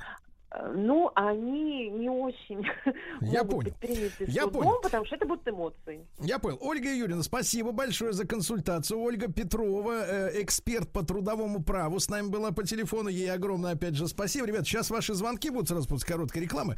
Э, 728-7171. Я напомню, что 58% россиян, я не знаю, примкнул ли к ним Владик, вот требуют, чтобы им перестали звонить начальники после окончания трудового дня. Мучить изводить, да. Единичка на номер плюс 7967 103 5533. Вам звонят и мучают в нерабочее время начальство. Пришлите единичку через телеграм. Двойка нет.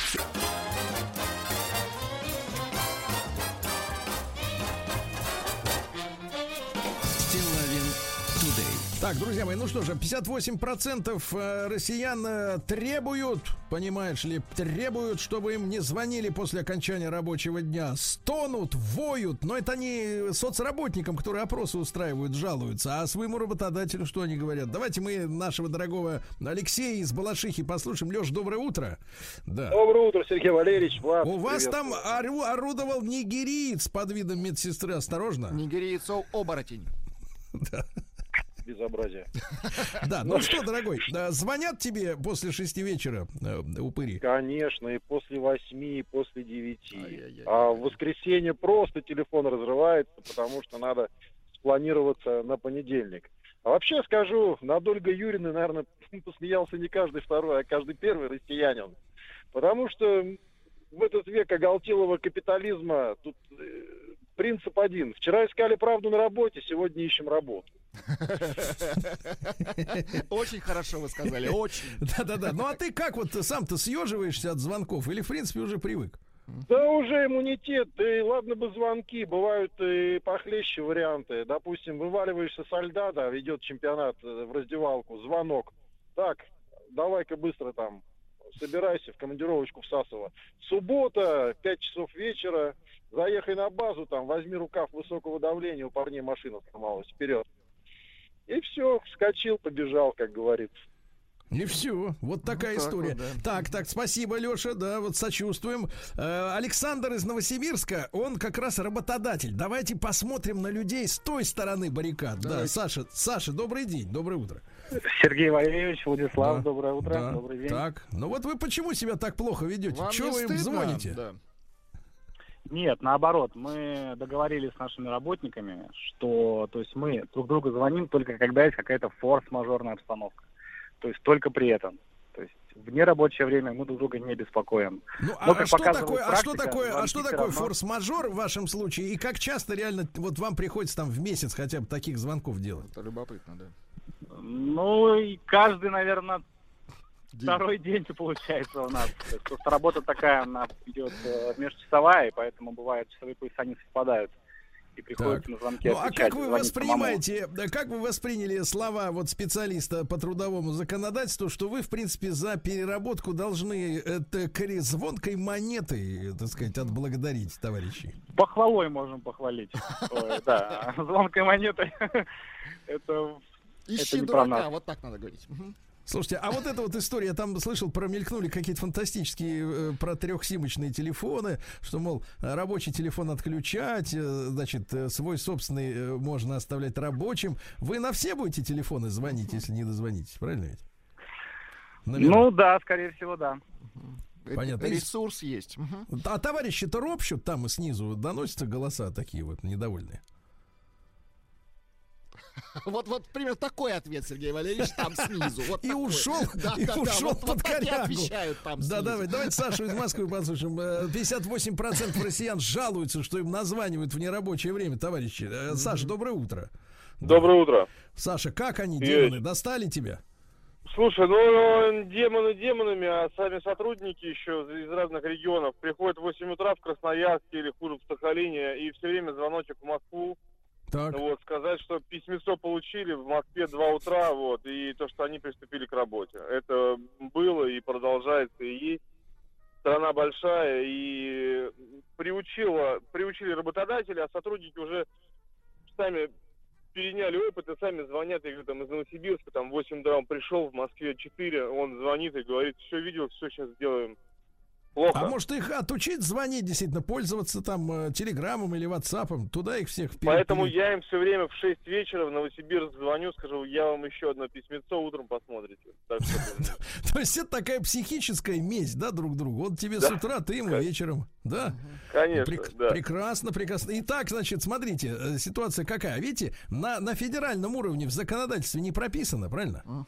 То есть, смотрите, проблемы начинаются там, да, мы же видим, проблемы начинаются там, где людям делегируют самим, так сказать, решать свои проблемы. Правильно? Разруливать, да-да-да. То есть люди говорят, вы, говорит, идите пропишите в своем договоре. Вы, говорит, идите. То есть на- человека э, подталкивает к конфликту к работодателю, а из, и- имея, так сказать, э, в, э, сказать, э, в понимании страх перед поте- потерей работы, понятное дело, что человек не будет рыпаться. И понимаешь, в таком случае надо бы как бы наших уважаемых депутатов попросить, ну и этим вопросом заняться как-то уже на, на высоком уровне. Давайте Евгений из Москвы послушаем. Ему 43. Жень, доброе утро. Да, здравствуйте, здравствуйте, Да. мужчина. Женя, вы откуда? А, Сверху, я- снизу? Э, Я как бы посередине такая прокладка. А Я тебе звонят и те, и другие, да, я так понимаю? Да, да, да. То есть получается, что когда э, мне звонит мое руководство, да, я всегда, естественно, отвечаю, и я за более такие м, дружелюбные отношения. Почему? Потому что, например, вот у меня по контракту есть еще месяц работы, да, но там, грубо говоря, 24-25 уже заказов нет. И, соответственно, я говорю, ну, ребят, ну а что, как бы смысл мне сидеть? Они говорят, ну ладно, хорошо, мы тебе весь месяц оплачиваем, вот, потому что я тоже, в свою очередь, никогда не отказываю. И точно так же, когда я принимаю себе поваров на работу на основную, на подработки, я то же самое говорю, ребят, вот есть большие заказы, да, мы их делаем. Пусть чуть переработать, значит, позже там вас отпущу. Какие-то жизненные ситуации бывают. То есть я более все-таки за э, такое общение, ну, на, на очень хороших, на положительных тонах. Но Мгм. есть тонкая грань. Э, к сожалению, иногда люди начинают чуть-чуть наглеть. Вот это вот, э, мне кажется, с возрастом приходит, когда более ты уже понимаешь, отдаешь себе отчет, ну, примерно, чтобы вот так равненько, да, и тут хорошо, и там мне уступили, тут я помогу. Ну, вот как-то так стараемся. Хорошо, значит, ребят, смотрите, спасибо огромное за ваши звонки. Мы про- в следующем часе продолжим, но мы еще переговорим э, с э, психологом, да, относительно того, э, в каком состоянии, в принципе, находится э, человек, который вот э, сидит дома, например, смотрит стрипти... О, нет, э, футбольный матч. Да, и, значит, соответственно, и... но он подсознательно понимает, что в любой момент, понимаете, в любой момент может раздаться звонок, и с, выс- с рукавом высокого давления тебя могут сдернуть, да, ехать, значит, это самое, на ремонт, понимаете, да? Вот к какому стрессу, насколько вредно вот постоянное подсознательное ожидание звонка от начальства, да, круглосуточное. Вот мы об этом поговорим, и потом продолжим ваши звонки с вашими ситуациями, насколько наглеет работодатель. Не забывайте голосовать. Единичка на номер плюс 7967 103 5533. Вас дергают постоянно вне работы. Двойка, все спокойно в Багдаде.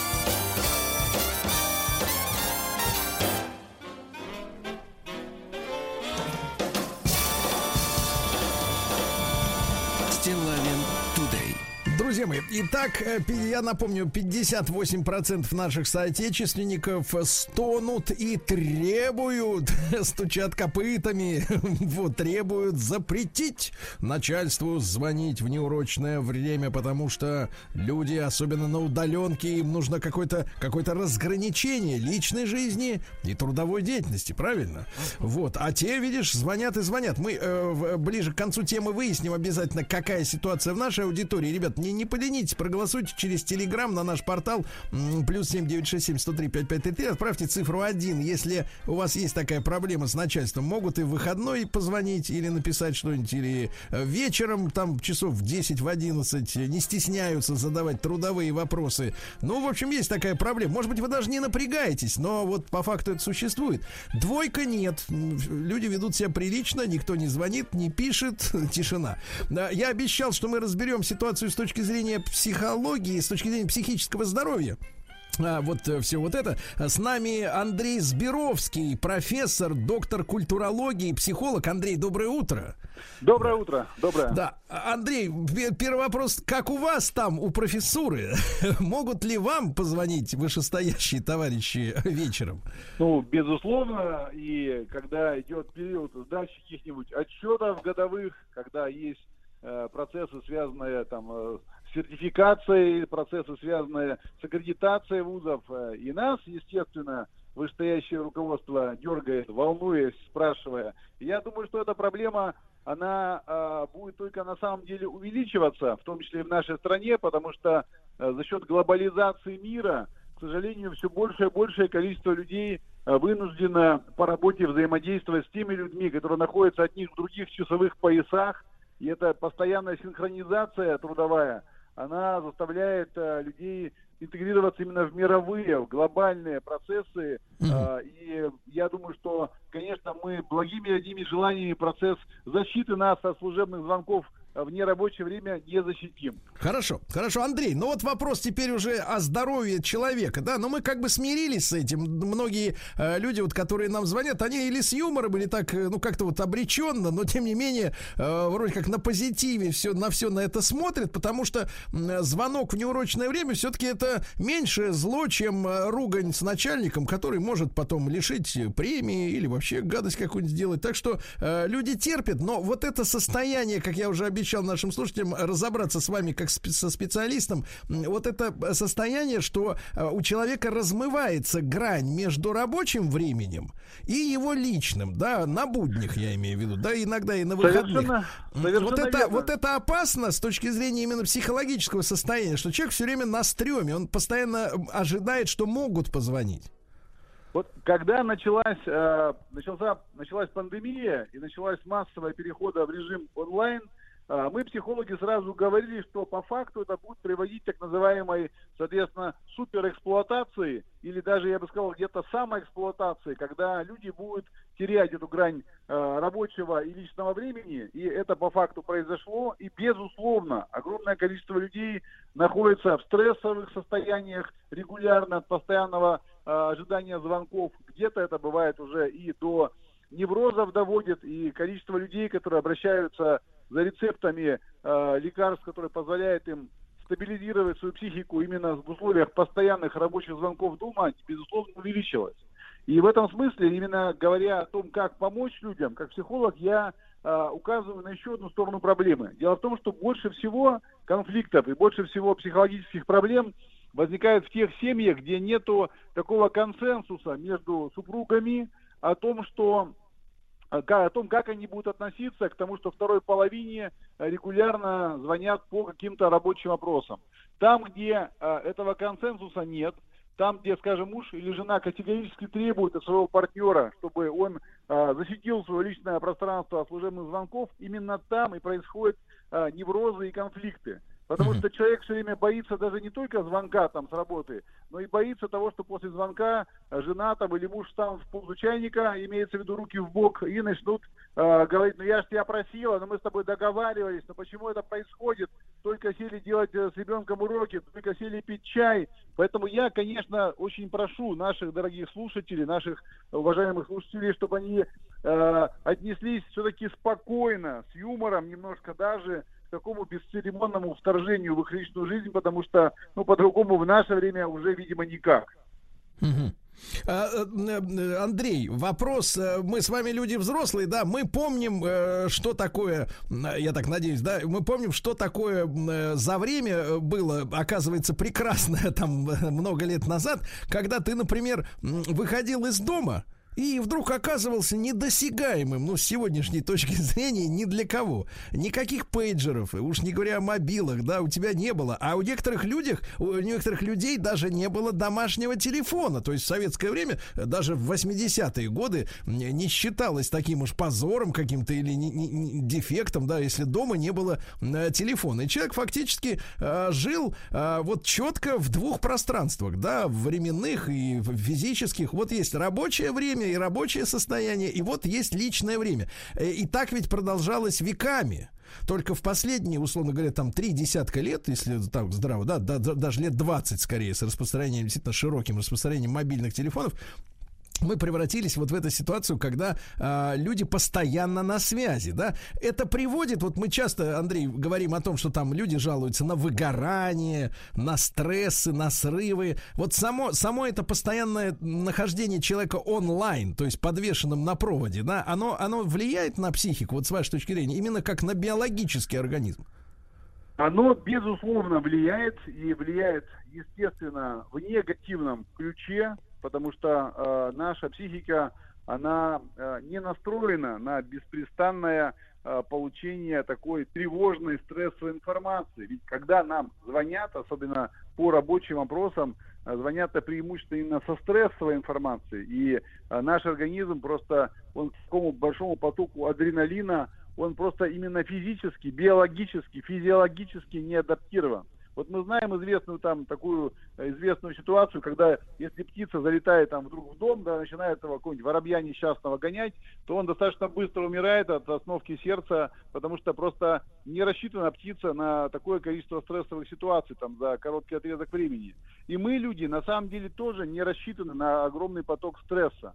Именно, э, скажем, такая деловая активизация привела к тому, что в последние два десятилетия в разы увеличилось количество людей с паническими атаками, да, потому что это постоянная зона стресса, она э, именно, именно она в том числе приводит э, к тому, что вот такое явление, как паническая атака, стало сейчас знакомо огромному количеству людей, когда неожиданно накатывает э, такие волны ужаса, да, депрессивное состояние, очень сильно, я бы сказал, что, наверное, по меньшей мере в два раза точно увеличили за последних два десятилетия. Это все прямое следствие стирания границы между работой и домом, когда дома, то есть свою пещеру мы как бы не убежим. То есть дом перестал быть пещерой, перестал быть местом такого э, санаторно-курортного отдыха от работы. И э, вы совершенно правильно сказали, что цифровизация, она добивает э, человека в этом смысле совершенно быстрыми темпами. Андрей, а э, если э, мы уже, вы уже сказали, да, о том, чем могут помочь близкие супруги, если, значит, если они хотят, э, чтобы их благоверный подольше им покупал сапоги и шубы, да, то, так сказать, не сыграв в ящик. И новые, вот, и новые телефоны, и новые телефоны. И новые телефоны, и ногтики новые, и помаду глянцевую, все, чтобы покупал, вот надо от него отлезть, вот, и, и понимать, что человек действительно, к сожалению, сейчас в такой ситуации, что не нет э, рабочего времени и отдельно э, личного, да, к, к огромному сожалению. Но, Андрей, мы можем по посоветовать нашим э, слушателям какие-то доступные методы, ну вот снятия этого беспрестанного напряжения, потому что я вижу цифры, например, продажи алкоголя, да, как только свободные дни, так сказать, подскакивают продажи в алкомаркетах, да, то есть люди вот оказываются наедине со своими партнерами, а надо как-то заглушать это, это пребывание наедине, да, это тяжело уже не говоря уже, наверное, о телефонных звонках. Понятное дело, что транквилизатор это вещь такая рецептурная, но если серьезно, вот э, какие, как, я как вот, бы вы посоветовали? Дать... Да? Я хочу дать вот два полезных еще совета нашим слушателям. Во-первых, во-первых, всегда очень важна самоорганизация внутри рабочего коллектива.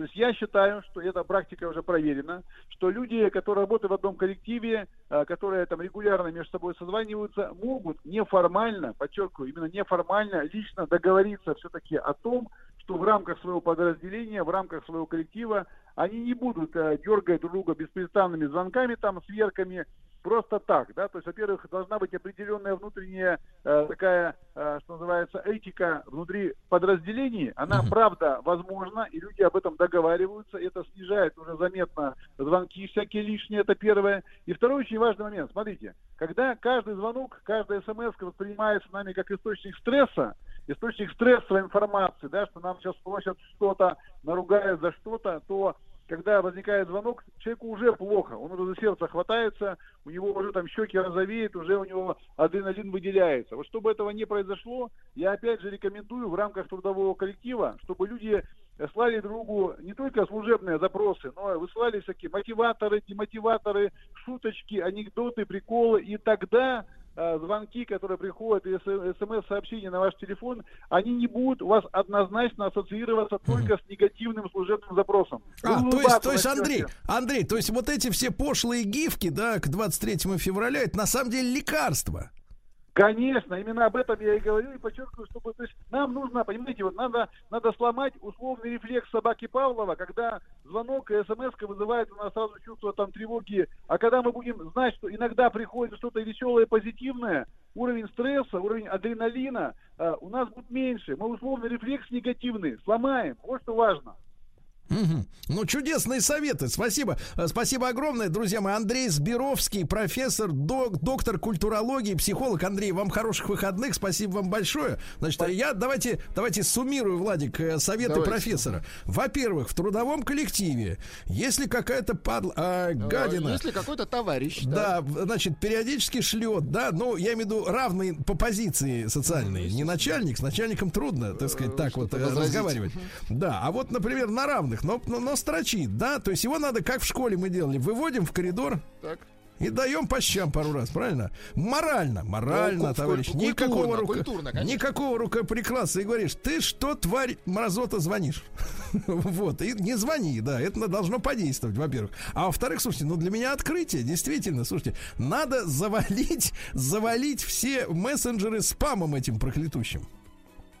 И тогда в нем потеряется просто какая-то важная деловая И он информация. уже не проклятущий, а Такой- лечебный Да, спам. но, но тут надо понимать, что, конечно, контент бывает разный. Вот женщины жалуются, дик-пик, как это называется, не знаю, вот, э, вот шлют друг другу иногда и люди э, интимные. Тут главное не заиграться, правильно? Да-да-да, главное не заиграться. Друзья, мы совсем скоро подведем итоги. Отправляйте, пожалуйста, единичку на номер плюс семь девять шесть семь сто три пять пять три три. Если у- для вас есть это, ну не то что проблема, а вот по факту, да, по факту. Действительно, они могут позвонить вам когда угодно. И в 11 вечера, и в субботу, и завтра. И завтра обязательно позвонят. На зло.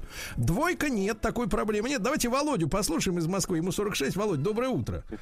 Доброе утро, Сергей, доброе утро, Влад.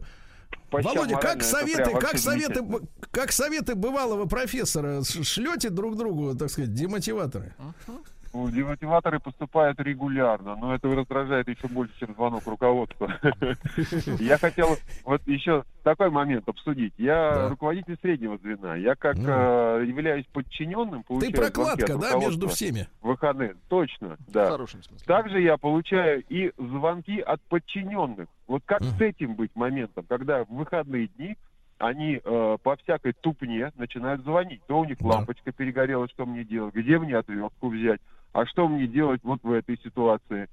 То есть э, совершенно бесполезные звонки, которые сами они могут решить, но человек в ступоре и тебя отвлекает от отдыха по ерунде.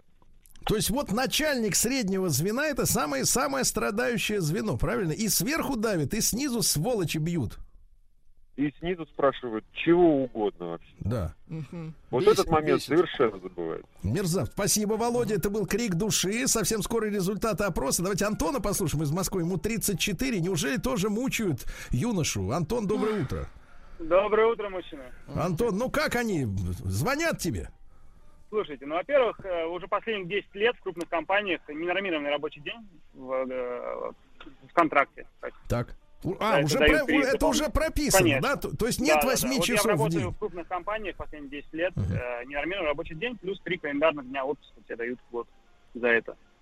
Вот. А так, да не мучают, все привыкли же уже, все, всем нравится. Ну, у вас, у вас рассылают какие-нибудь, э, какие-нибудь э, смех, э, сме- смешинки. вот, нет, для нет, у нас приличная компания. Нет.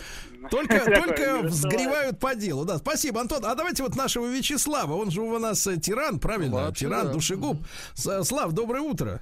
Доброе Да. утро. Сла- Ну как вы с подчиненными-то звоните им, когда не попадя? Ну, к сожалению, да, приходится. И да, вот совершенно правильно сказал э, только что у вас выступающий эксперт ваш, что действительно все, что связано со звонками от меня, вне сомнения, это стрессовый звонок. Это я четко понимаю, поэтому стараюсь это ограждать. Но в защиту нас, как работодателей, я точно могу сказать, что я бизнесом занимаюсь немного, лет, наверное, 30. Я за 30 лет не получил ни одного нейтрального звонка. О позитивных мы даже не говорим. То есть все звонки, которые получает руководитель среднего и выше среднего звена, это всегда ни разу никто тебе не позвонит, не скажет, Вячеслав Юрьевич, ты просто нормальный мужик, до свидания. Или там, Вячеслав Юрьевич, проверьте, пожалуйста, смс мы вам переслали 50 миллионов рублей. Нет.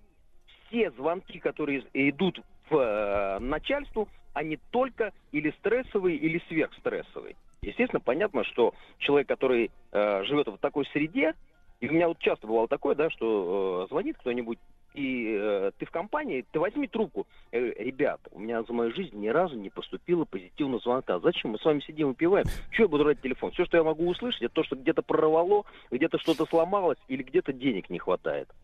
Да, Вот да, хорошо. Мы сочувствуем, Вячеслав Да, Юрьевич. абсолютно. Сочувствуем, да. Давайте Алексей из Дубны послушаем, 43 года. Алеш, доброе утро. Да, Сергей Валерьевич, добро- доброе Ну утро. как оно? Я вот, а, да, сейчас все нормально. Я вот хочу такой момент вспомнил, вот пока слушал все это дело. Я в большой компании западной работаю, давно уже, м, 11 лет. И вот где-то в начале своей, как говорится, карьеры, лет 10 назад, а, была такая практика э, собираться раз в неделю в офисе после рабочего дня. Ну, то есть в 6 пить? вечера начинается... А? Нет. Пить? Не пить. А. Есть. Вот.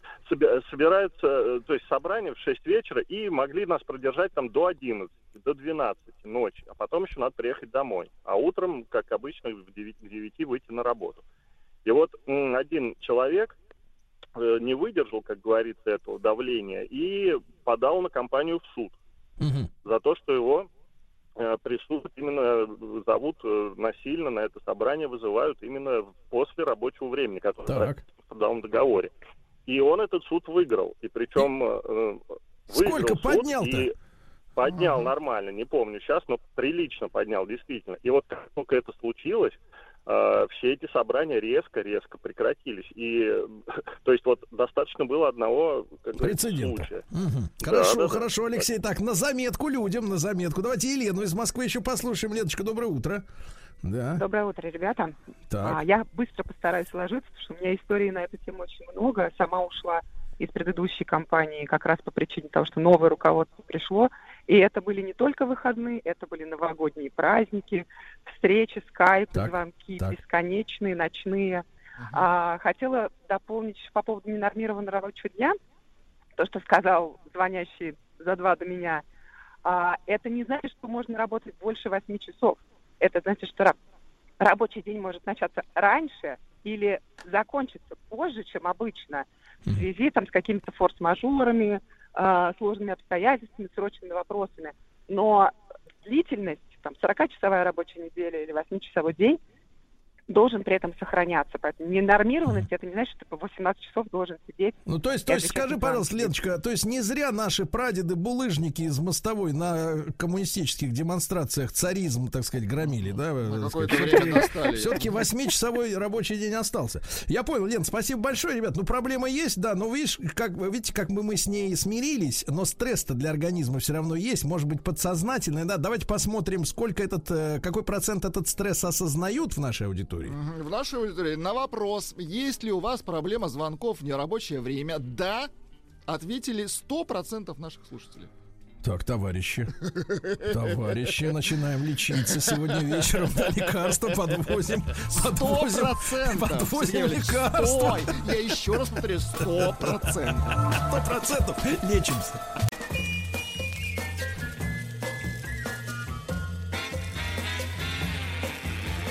Уже не новая музыкальная программа. Ну, Зрелая, значит, да. зрелая музыкальная программа. Так, значит, у нас Егорушка, у нас мать Анна, правильно? Да, доброе утро. Вот она. Кстати, сегодня по ее предложению мы как раз э, изучили ситуацию в Махачкале, потому что Аннушка никак не может забыть свой отпуск в этом году. Да.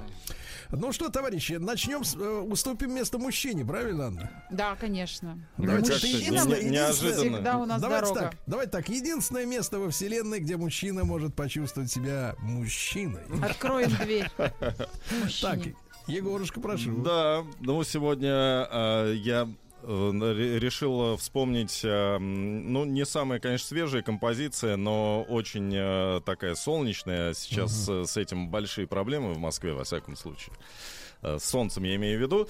А, И э, участница небезызвестной группы Spice Girls, э, Господи. Мелани Си, да. Вот никто не знал, что мы будем слушать спустя там сколько лет, 25 уже прошло с их э, дебюта на международной арене. И, кстати, это одна из самых спортивных групп вообще Так, в, так, в так. истории. Егорушка, да. а скажите, пожалуйста, а вот когда произошел дебют э, перцо- перцовых девок, вы в каком классе учились?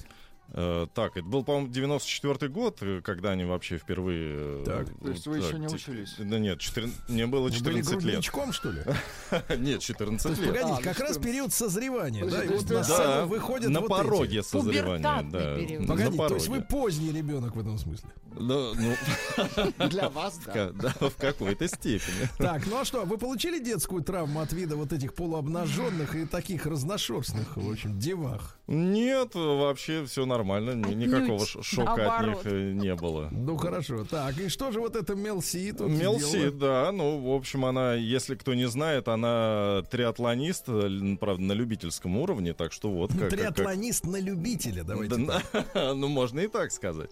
Так Так. будет более правильно. А из каких видов спорта ее триатлон состоит? э, там, Из сказать? тех же самых э, А. трех, да, к, к сожалению, Так. там ничего не меняется. И? Так, да, и, э, и песенка ее под названием Хуаэм, э, но в небольшом таком э, ремиксе. Ремиксе. Чувствую.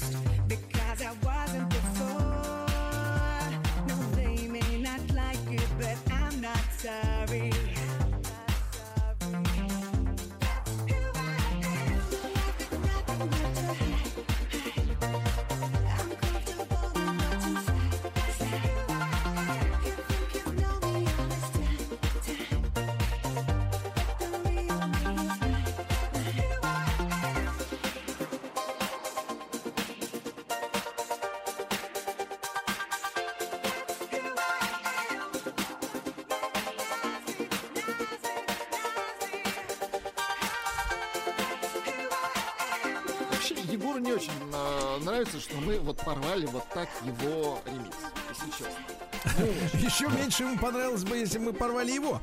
Поэтому давайте остановимся на минимуме. Да. Давайте к матери перейдем. Давайте, да. давайте. А, да. Я в пику Егору решила вас сегодня просветить. Так сказать. Вы все какие-то олдскульные песни, какие-то все там старые. Просветить-унизить. Нет, Давайте. нет, зачем? Старые какие-то, вот это Да старое. да, это перепетое. Кстати, сегодня у Сергея Валерьевича и у меня новинки две- 2020. А вот у так меня что просвещать вы новинка. будете только Егора. Новинка новинок. Это топ среди молодежи. Ну, давай, У так, кто детей, это? э, начиная с подготовительной группы детского сада. Это певец Хабиб. Не тот самый Хабиб. Не тот. Не, Нур спортсмен, Магомедов, не нет, нет. спортсмен. Он еще его именует в инстаграме Хабибка. так будет вам проще запомнить. Да. А, вот, песня называется «Ягодка малинка». Она очень ужасно прилипучая. Вы О, будете петь боже. ее весь выходной, Ну, давайте. весь уикенд. Но вы же должны быть в теме. Я вы уже начал петь, не узнав этой Вы же должны плыть по волнам. Хватит? Давайте в волну, все в волну туда.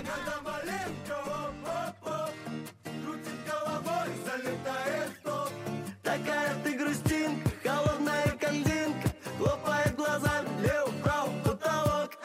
जगत मली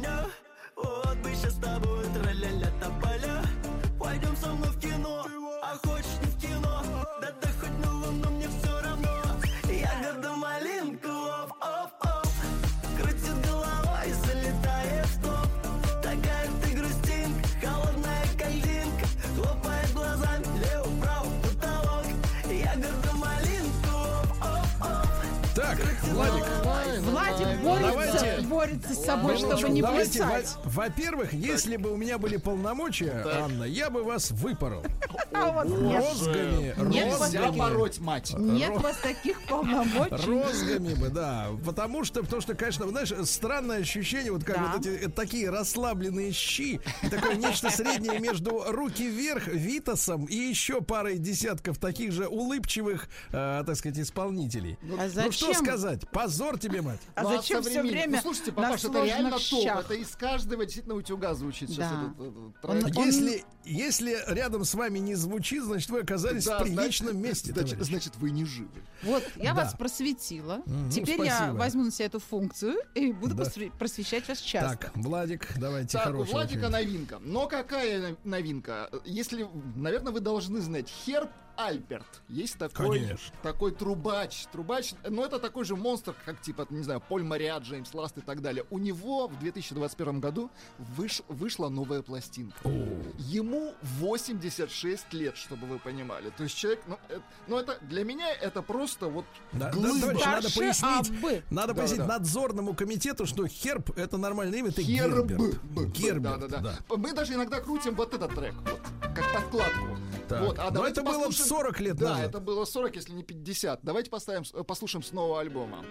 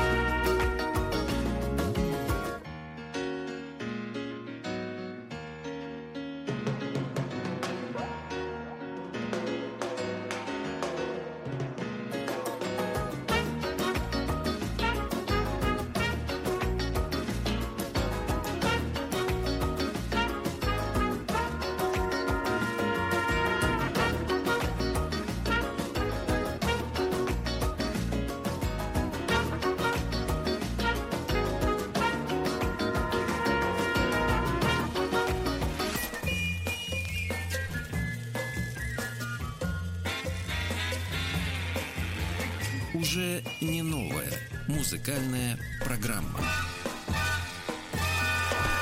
Да, ну и как Владик обещал, я тоже притащил новинку, вот до которой добрался. Вы знаете, что в эфире у нас периодически звучит э, австралийская группа Parcels, то есть э, посылки, которую к, к продюсированию некоторых треков, которые, которые имел, э, имели отношение шлемоголовые из группы Daft Punk, да, перед своим распадом, вот. И, э, э, значит, э, чуть не, чуть не проговорился, не сказал, скачал. Значит, э, вот раздобыл, раздобыл альбом э, День-ночь. Купил. Вот, да, день-ночь э, купил, за что продал. Да, А, купил, а, значит, альбом День-ночь. э, ко- Ну, оригинальным он можно назвать следующим образом. Он двойной, во-первых, ну, как вы понимаете, день-ночь.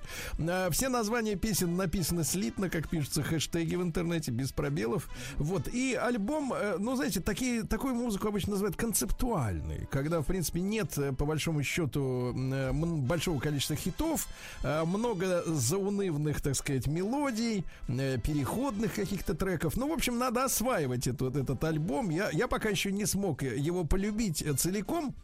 Но один трек э, мне, в принципе, э, приглянулся. Я его как раз Владику и перетащил. Называется он, так сказать, как он называется, Владик? Он Называется- называется Famous. Famous, известный, да, ну то есть знаменитый. Давайте его послушаем.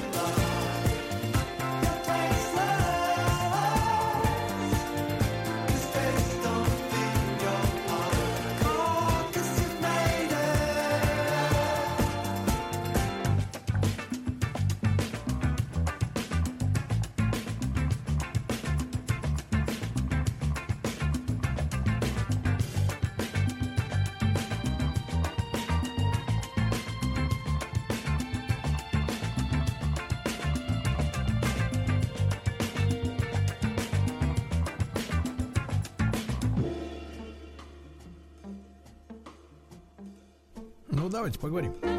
Ну, концептуально, конечно. А, ну, двой- двойной такой каскад, да, снижение темпа. И сейчас саксофончик еще. Давайте чуть-чуть послушаем. А можно мне сказать? Конечно, можно. Сегодня Вы же хотите, чтобы мы студии. послушали саксофончик? Да, на фоне саксофончика будет отличным м- мой спич, так сказать, Так. звучать. Сегодня был тест на ментальный возраст в студии. И все-таки, что греха таить, лучше всех его написала я.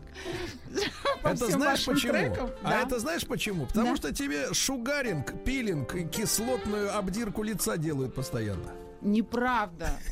Я прокачиваю только одну мышцу. В Я голове. знаю, не надо. Мы видели ее в американском шоу «Голос». Мы не, не Анют, будем. э, вы давно на Хабибке-то вообще, в принципе, у меня вопрос. Я на... Нет, я просто вас просветить. А, все понятно. С просветительской то- точки Я этот зрения. свет тушу, тушу, все, нет света. Э, Судя по всему, это были приступы тревоги. Что?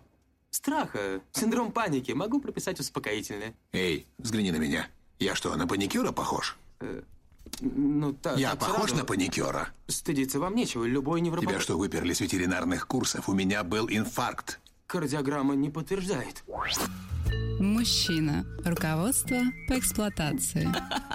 Дорогие друзья, сегодня у нас пятница. А Москву и центральные регионы страны завали толстым-толстым слоем мокрого снега. Мы будем сидеть у себя дома, вы у себя, я у себя, и будем лечиться вот, от стрессов, вот, э, под- подкреплять свое психическое здоровье. Для этого у нас есть специально обученный человек, который зовет себя доктором. Но это неправда. Он просто специалист. Это Анатолий Яковлевич Добин, с которым мы уже пять лет делаем проект, э, эм, извините, напомню, как называется, «Мужчина руко- руководство по эксплуатации». Да, Анатолий Яковлевич, доброе утро. Доброе утро. Вот, ну и сегодня заголовок у нашего шоу, которое, кстати, выходит э, не только в прямом эфире радиостанции «Маяк», но и дарит удовольствие нашим э, зрителям, визуалам э, при помощи про- платформы «Смотрим», которую можно совершенно бесплатно поставить на свой смартфон, э, даже на телевизор можно поставить и наслаждаться, ну, хотя я вот оглядываю сейчас собравшихся в студии, и не только, м, чем А это не вам наслаждаться... решать, мы так не по- наслаждаться человеч... красотой человеческой мысли. Вот. Да. Анатолий Яковлевич, практикующий психолог, и сегодня мы поговорим о том, кто кому должен. Ну, Да. конечно, мы говорим о мужчинах и женщинах. Доброе утро. Да. Но сегодня нет. Сегодня не о мужчинах и женщинах. А сегодня чуть шире поговорим. Знаете, вы знаете, что существует бесконечное множество самых разных классификаций. А, Мы все их видели, слышали, их так много, что просто ну, невозможно, невозможно уследить за всеми классификациями, как людей классифицируют на разные группы. Вот такие, сякие. Вот. А, но я подумал, какую бы я для себя выбрал самую простую классификацию, вот самую простую фундаментальную. Ну вот для, для, для удобства. И мне пришло в голову, что люди глобально делятся на две неравные группы. Неравные по самоощущению. На тех, кто уверен, что им должны, и на тех, кто полагают, что они должны. Вот, в самых крайних проявлениях. это... Погодите, погодите, Анатолий, но в последнее время расплодилось очень много людей, которые э, свято молятся на формулу «никто никому ничего не должен». Это они Слыхали? сами себя убеждают, что они не должны. Знаете, мантра. Я не должен, я не должен, я не должен, я не должен. Мне сказали, что я не должен, и что я, я могу делать, что хочу. Мне сказал тренер. Ладно, значит, продолжим. В самых крайних проявлениях первые транслируют ощущение, что окружающие, в особенности близкие, им по умолчанию обязаны. А вторые чувствуют, что на них постоянно висит какой-то долг, от которого они не в состоянии избавиться, а могут лишь откупаться. И, разумеется, в жизни это намного мягче, иногда это едва заметно, особенно в здоровых, в здоровых проявлениях. Но так или иначе, глубинное самоощущение, поведение, манера общения, интонация, тон в общении с другим человеком во многом определяются тем, какую позицию я занимаю, тем, что мне должны, или тем, что я должен. Вообще примеров бесконечно много в жизни. Но давайте возьмем последний фильм, который мы обсуждали, «Осенняя соната». И там два персонажа. Шарлотта — это мать, и Эва — это дочь. И мать всем своим видом транслирует, что ей должны. Это она делает одолжение, что приезжает к дочери. Это еще дочь ей должна, а что мать к ней приехала. Дочь должна все организовать максимально комфортно. Помните, она письмо пишет, где описывает, как все для мамы будет комфортно, в самых мелочах. Вот, например, помните сцену с завтраком даже? где дочь повторяет в точности завтрак, который она на завтра сделает своей матери, а мать говорит, что да-да, ты еще забыла апельсиновый фреш. Помните, она так это подчеркивает? элегантно. Вот. Даже когда таким людям пытаются а, во всем услужить, они все равно подчеркнут, что, что не совсем то. Вот все время будет какой-то маленький элемент, который не совсем то. Всегда будет небольшое но. То есть вот это но, оно сохраняет измерение долга перед ними. Понимаете? Всегда недостаточно, всегда мало, всегда не то, но тебе дадут второй шанс попытаться еще раз значит, э, этот долг выплатить. И в самых крайних вариантах такие люди бесконечно виноватят окружающих. Причем, ну вот как, например, в ролике, который мы видели в прошлый раз, помните, там женщина очень грубо разговаривала с мужем. Вот. Причем это совершенно не зависит от реального права что-то требовать. А как, например, старуха в пушкинской сказке. Помните, непонятно на каком основании она чувствует себя вправе требовать от старика уровень жизни царицы. Вообще непонятно, по какому праву это. Вот. А, и, а, да, и, но при этом это, это отсутствие никаких реальных аристократических прав у нее на это нет. Вообще, ну это очевидно. Но при этом отсутствие реальных прав нисколько не мешает ей виноватить старика и требовать от него как раз этот уровень жизни. А старик, наоборот, чувствует на себе постоянное ощущение долга, вины и никак не может от него освободиться. Видите, он, он а, рыбкой пытается исполнить желания своей старухи, не свои собственные. Избавь меня от нее, я хочу там. ну, Для много тех, чего». кто Нет. не читал, кто не вырос на Пушкине, золотая рыбка. Золотая. Хорошо, золотая. Так вот. Так вот, в случае Эвы и Шарлотты а, для внешнего наблюдателя очевидно, что моральных прав больше у Эвы, но не для самой Эвы. Она так не чувствует. Она, нап- например, она взяла к себе сестру, которую мать оставила, но это никак не мешает ее самоощущению, что она должна. Да, в том, как она себя ведет с матерью, как держится в начале, как пытается услужить, во всем этом проявляется ее долг. Вот это ощущение, что она, она заискивает перед матерью. Это она должна матери, а не наоборот. Хотя объективно это совсем не очевидно, понимаете, да, что она должна матери. Вот, она исполняет, например, ее обязанности по отношению к своей сестре. Вот. И, кстати говоря, многие родители разговаривают с детьми именно таким тоном долга, что как будто, как будто ты должен. Вот сама интонация, которой разговаривают с детьми, как будто дети находятся изначально в бесконечном и неоплатном долгу. Ну, то есть вот у матери в этот момент есть э, как в руках виртуальная плеть или розги или браунинг, У да, нее есть что-то такое. право в руках, понимаете, внутреннее ощущение права, которое совершенно ни на чем не основано в смысле каких-то реальных прав. Это скорее субъективное ощущение. Одни вправе требовать. Вот старуха почему-то вправе требовать. Хотя очевидно, что прав у нее на это нет. А старик не вправе. Даже выразить у рыбки а, «я хочу сдохнуть, наконец». Даже на это он не вправе. Вот, ладно. Давайте вернемся. Короче говоря, очень часто семьи устроены так, что есть в семье один человек, тот, которому вся семья должна. По ощущению. Кто вправе? Вправе спрашивать, вправе требовать отчета, вправе задавать вопросы. Ты где? Почему сегодня не позвонил? Почему опоздал? Наказывать молчанием, например. Или вздыхать так громко, что все близкие чувствуют свою вину перед ним. Доктор, ну это по праву старшего, правильно? Абсолютно, конечно. Конечно, по праву старшего. И постоянно оправдываются перед этим старшим, например. А это вот те, это, это те люди, которые чувствуют себя вправе навязывать свои правила, свои требования окружающим. Вот, кстати, иногда это совсем не старший в семье, как это неудивительно, а иногда это, например, один из членов семьи. Вот. Да, но который почему-то занял позицию старшего в семье, и все под него подстраиваются. Вот. А вот у этих людей как будто есть право виноватить окружающих, виноватить близких.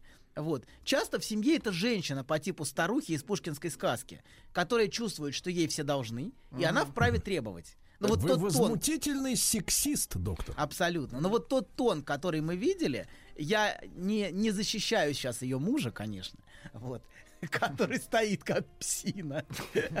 Но тот тон, которым она с ним разговаривала, очевидно показывает ее ощущение, что она вправе. Вот сам, сам тон, сама манера, понимаете, да, она разговаривала из этой непонятно на чем основанной интонации, что он должен был ей вызвать такси, понимаете, да? Вот. А, Хотя, это конечно, уже из очевидно, другой он- сказки. Это из такси, э, значит, из сказки про такси, да. Да-да, ну это ролик, мы обсуждали в прошлый раз ролик, э, который у Сергея выложен в Инстаграме, где женщина очень по-хамски разговаривает с мужем, а, потому что он не вызвал ей такси. Хотя, э, надо сказать, он действительно по интонации виловат. Вот. И Да это не действительно... вам судить. Хорошо, хорошо. Так вот. Ничего хорошего, доктор. Ладно, вернемся. Ничего. Многие женщины вот так разговаривают со своим мужем. А он бесконечно оправдывается, объясняется, почему-то чувствует, что обязан удовлетворить ее требования. Вот. А те, кто чувствует, что они должны в отношениях, часто пытаются услужить, подстроиться. Ну, дорогая, не злись, пожалуйста, ну что ты, я случайно, понимаете, да? А чем больше он подстраивается, тем больше это провоцирует новых и новых заходов. Вот, на требования. Иногда они даже заискивают такие люди. Вот. А, да, Короче говоря, одни ощущают себя вправе, а вторые ощущают себя не вправе. Вот. Ну, например, извините, доктор, это же не, не с кондачка берется. Значит, э, в каком-то прошлом мы можем подозревать, что старуха, например, в молодости была красотулей. Ну да, И с или, тех или пор за ней-. И с тех пор за ней держится вот это правило по принципу какой-то объективной причины, мне кажется. А потом это уже объективная причина уходит, а вот э, в психологической остается.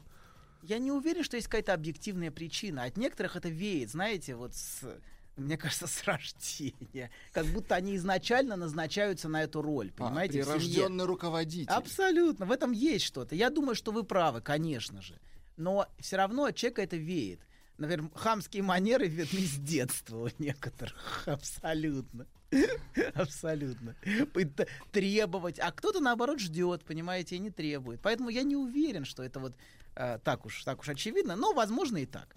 Короче говоря, давайте на, при- на примере прав, про- места в пространстве. Я вам сейчас пример приведу. Одни чувствуют, что они вправе занимать место, которое, где они, значит, они даже если сидят, на трех креслах, сидят своим задом на трех, и все равно они вправе сидеть вот на трех. Ноги вытянул, значит, рука там, и никто не может сесть. Но это не мешает человеку чувствовать себя вправе так сидеть. Вот. А, Такое да. в самолете чувствуется часто. Абсолютно, да? да-да-да. Ну, в самолете, да, да, да, да, да. В победе так не посидишь. Так вот, они... Какой вы подлец, доктор. Везде бывал. Они, короче говоря, все равно чувствуют, что им не додали, и они вправе требовать четвертое кресло. И еще, и еще. И никогда не поблагодарят, кстати, никогда. А другие наоборот. Тысячу раз благодарят, извините, простите, я не помешаю, не побеспокою, не напрягу, еще раз извините. Вот. Слабаки. Да, и они все время спрашивают разрешение. Знаете, а есть старая хорошая поговорка. Нельзя есть только для тех, кто спрашивает. Вот. А такие люди все время сомневаются, спрашивают, и, соответственно... Нет, есть такое выражение. Ты, ж- ты что, интеллигент, что ли? Да, да, да, да, вот интеллигент. Им все время нельзя интеллигенту. Все время. И, короче говоря, эти люди все время чувствуют, что им нельзя. Вот. И они все время объясняются перед другими, чтобы те их правильно поняли, что они имели в виду именно это. Вот. Так вот, короче говоря, есть те, кому должны уступать, и есть те, кто готов сразу подскочить и уступить. Ну вот вам пример. Вот. И одни люди ждут, что им уступят. И это часто никак не связано с их здоровьем или возрастом. Ну, или, по крайней мере, они точно не пошевелятся уступить сами никогда. А, но скажут другому, Ну, «Эй, например, встань, когда уступи». мужчина в классическом фильме готовится стать отцом. Да-да-да. Так вот, эй, встань, уступи, что расселся. Не видишь, бабушка стоит. Кто-нибудь будет эти, ну сам не встанет, но будет давать ценные указания, кому здесь встать. Вот. И другие, которые тут же вскакивают и готовы уступить свое место другому, даже если это ни разу не бабушка. Вообще, но они тут же готовы. Подскочить и тут же уступить, тут же отдать, тут же отказаться. Как будто им неуютно занимать место, на котором они находятся. Они как будто глубинно не вправе на свое место. Вот мы говорили в прошлый раз про свое место, и вот эти люди, они как будто внутренне не чувствуют своего права на это место. Они вскакивают тут же, потому что они всегда сомневаются в отношении своего права это место занимать. В самом глобальном смысле места, понимаете? Место в отношениях, место в жизни. Они всегда боятся, что ли- лишатся места а, в отношениях, что друзья о них забыли, что они не нужны. Вот. А, да. И, например, они, например, на работе. Возьмем, например, работы. Они работают, как будто доказывая все время свое право это место занимать, которое они занимают, вот, и они бессознательно как будто все время сдают экзамен на это право. Сколько бы они ни работали, как бы они уже давно не были признаны, они все равно чувствуют, что они не до конца вправе, что они как будто самозванцы. Вот. Да, а другие наоборот, например, работают спустя рукава, А когда им говорят, не оборзел ли ты уже два года ничего не делать, так. вот, они искренне обижаются. И искренне причем, не то, что, понимаете, да? Вот, и готовы тут же строчить жалобы в вышестоящей инстанции. Вот тема жалоб — это как раз вот этих людей, которые все время меня обидели. Вот. И они, это они считают себя вправе делать кому-то замечания и указывать, что другим делать, понимаете? То есть недовольные, как правильно, э, как правило, тунеядцы, да, вы хотите Ну, сказать? нет, не всегда. Не Не всегда, всегда, хорошо. Не всегда. Но не как всегда. правило. Я, я специально привожу радикальные примеры. Так вот, несмотря на полную некомпетентность, например, они нисколько не сомневаются в своем праве на место на работе, которое они занимают, и право требовать повышения, например, или в отношении помощи. Другой пример. Одни считают, что а им должны все помогать и решать их проблемы, и они нисколько не стесняются требовать этого безо всякой благодарности. Это то, что им должны. А другие, наоборот, тут же подскакивают решать проблемы других и чувствуют вину за любое проявление вот по отношению к ним благодарности. Они никогда не просят помощи. И, кстати, вот те, кто считают себя вправе, совсем не факт, что более здоровы, чем те, кто считают себя не вправе. Например, многие тяжело больные параноидные люди убеждены, что им нанесен ущерб, и окружающие должны, просто обязаны его компенсировать. Вот они все время презентуют себя жертвой и обвиняют всех вокруг, что их обидели.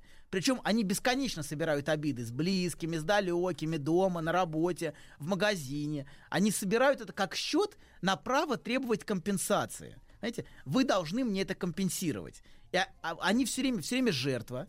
Вот. А вы знаете, вот в современном мире быть жертвой очень выгодно. Это очень выгодная такая параноидная позиция. Посмотрите, я жертва, посмотрите, меня обидели. А, и мне должны Вы про жертв. Вайнштейна, что ли, говорите? Что-что? Про жертв Вайнштейна сейчас? Ну, например, не обязательно, но в принципе современная, в современном мире очень, а, как бы, очень рекламируется позиция жертвы. Если ты жертва, ты снял банк. Знаете, если ты например, жертвовал по праву цвета кожи, жертвовал по, по каким-то позициям, вот, и обязательно нужно предъявить себя как обиженную жертву и выставить счет на погашение, вот. А, мне должны по каким-то признакам. Вот я по этим признакам являюсь То жертвой. есть африканцы сняли банк. Ну, не везде. Не В везде. Африке В Америке, не в Африке, банк. в Африке банк не распечатан.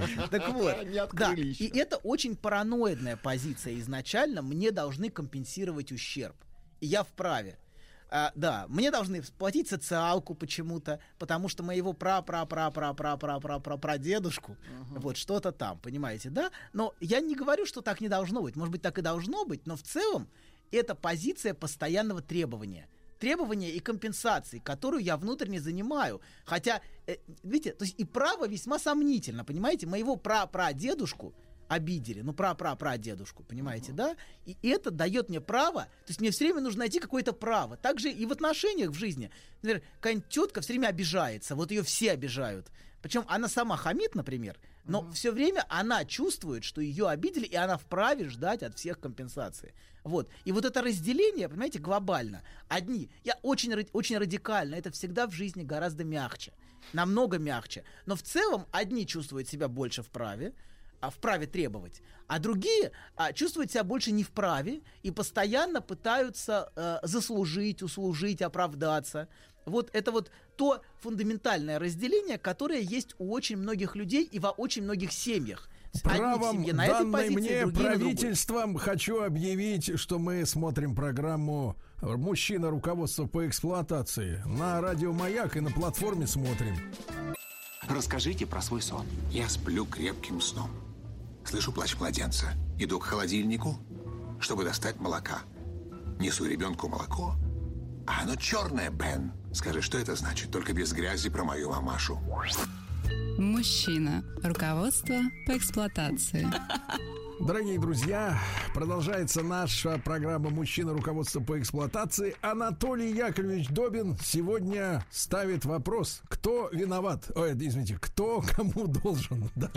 Вот, Анатолий Яковлевич, прошу продолжать. А в тот же самый момент вопрос ставят доку.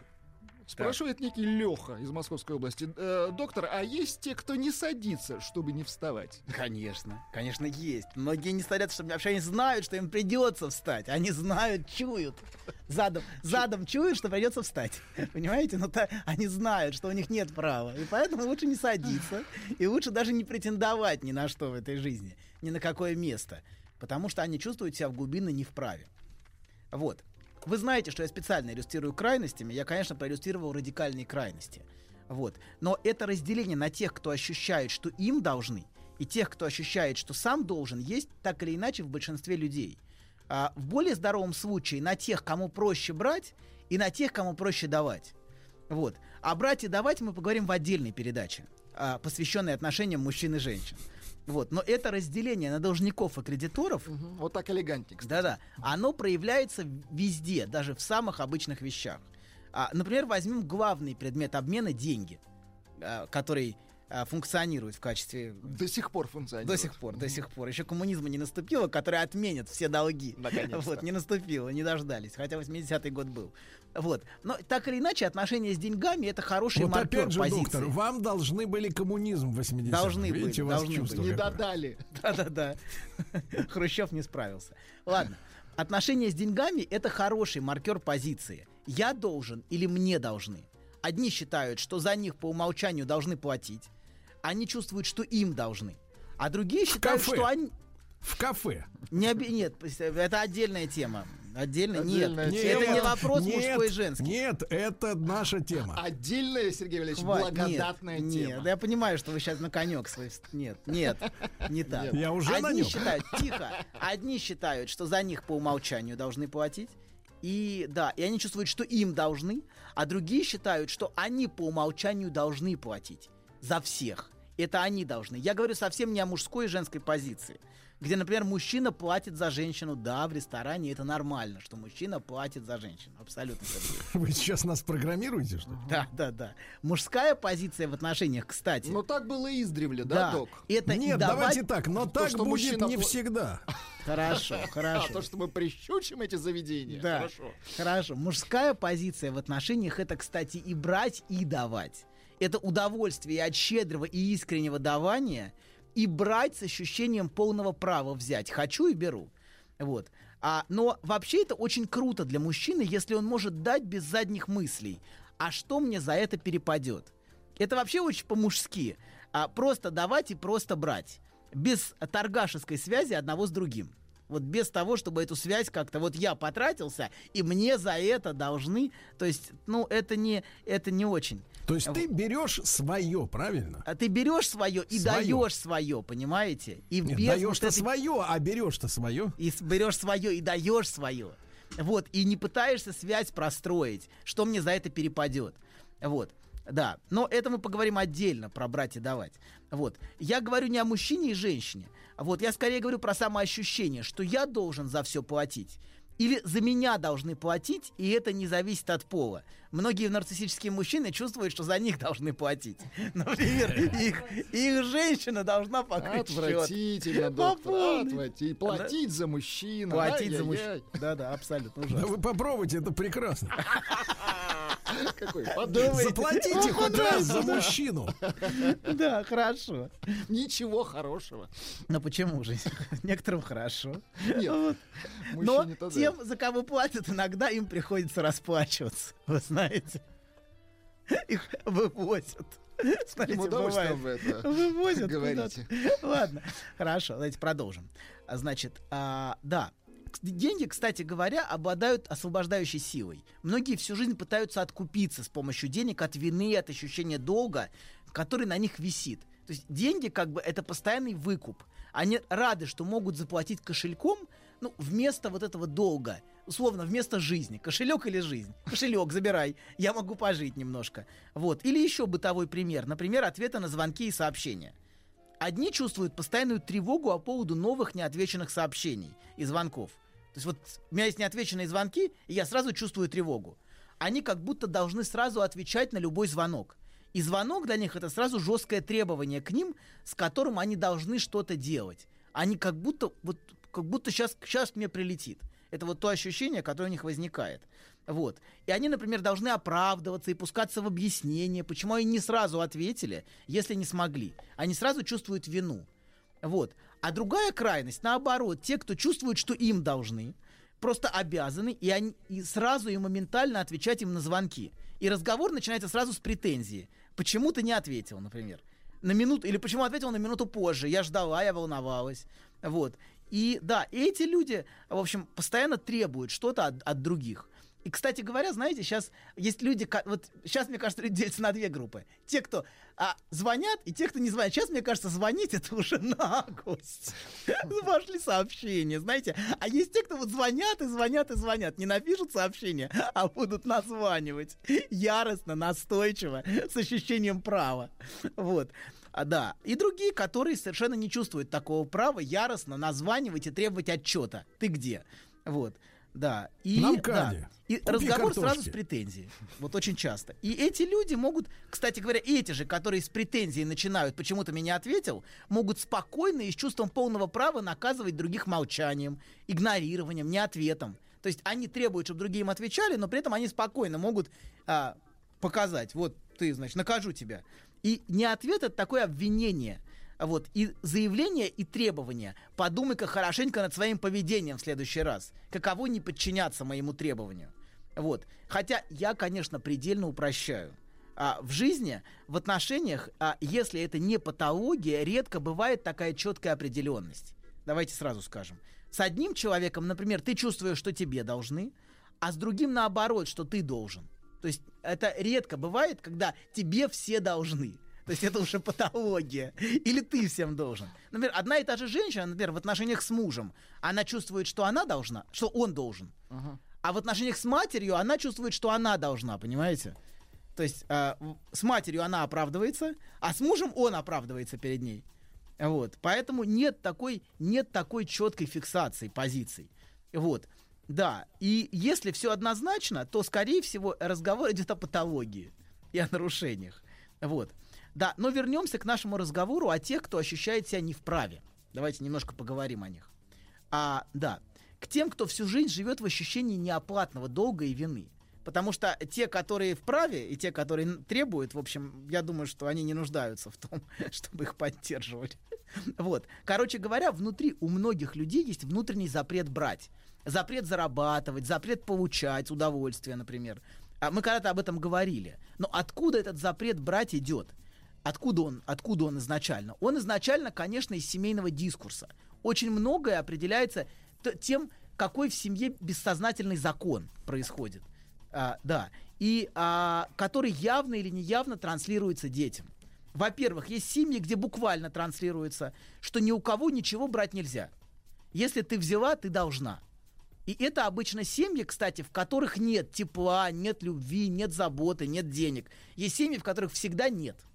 Вот. Вспоминается вот сейчас история девушки, сейчас вспоминаю, подростка, который молодой человек подарил колье. И мать заставила свою дочь вернуть это а, и смотрела потом как на распутную девку. Как ты могла что-то взять? И у нее потом всегда было ощущение, что нельзя брать. То есть, что а, если ты берешь, ты тут же должна. У нее началась как кольефобия. Ну, ну, не кольефобия, но ощущение, что брать нельзя. Что это превращает тебя... Неблагозвучное слово. Да, да, да. Хорошо, ладно.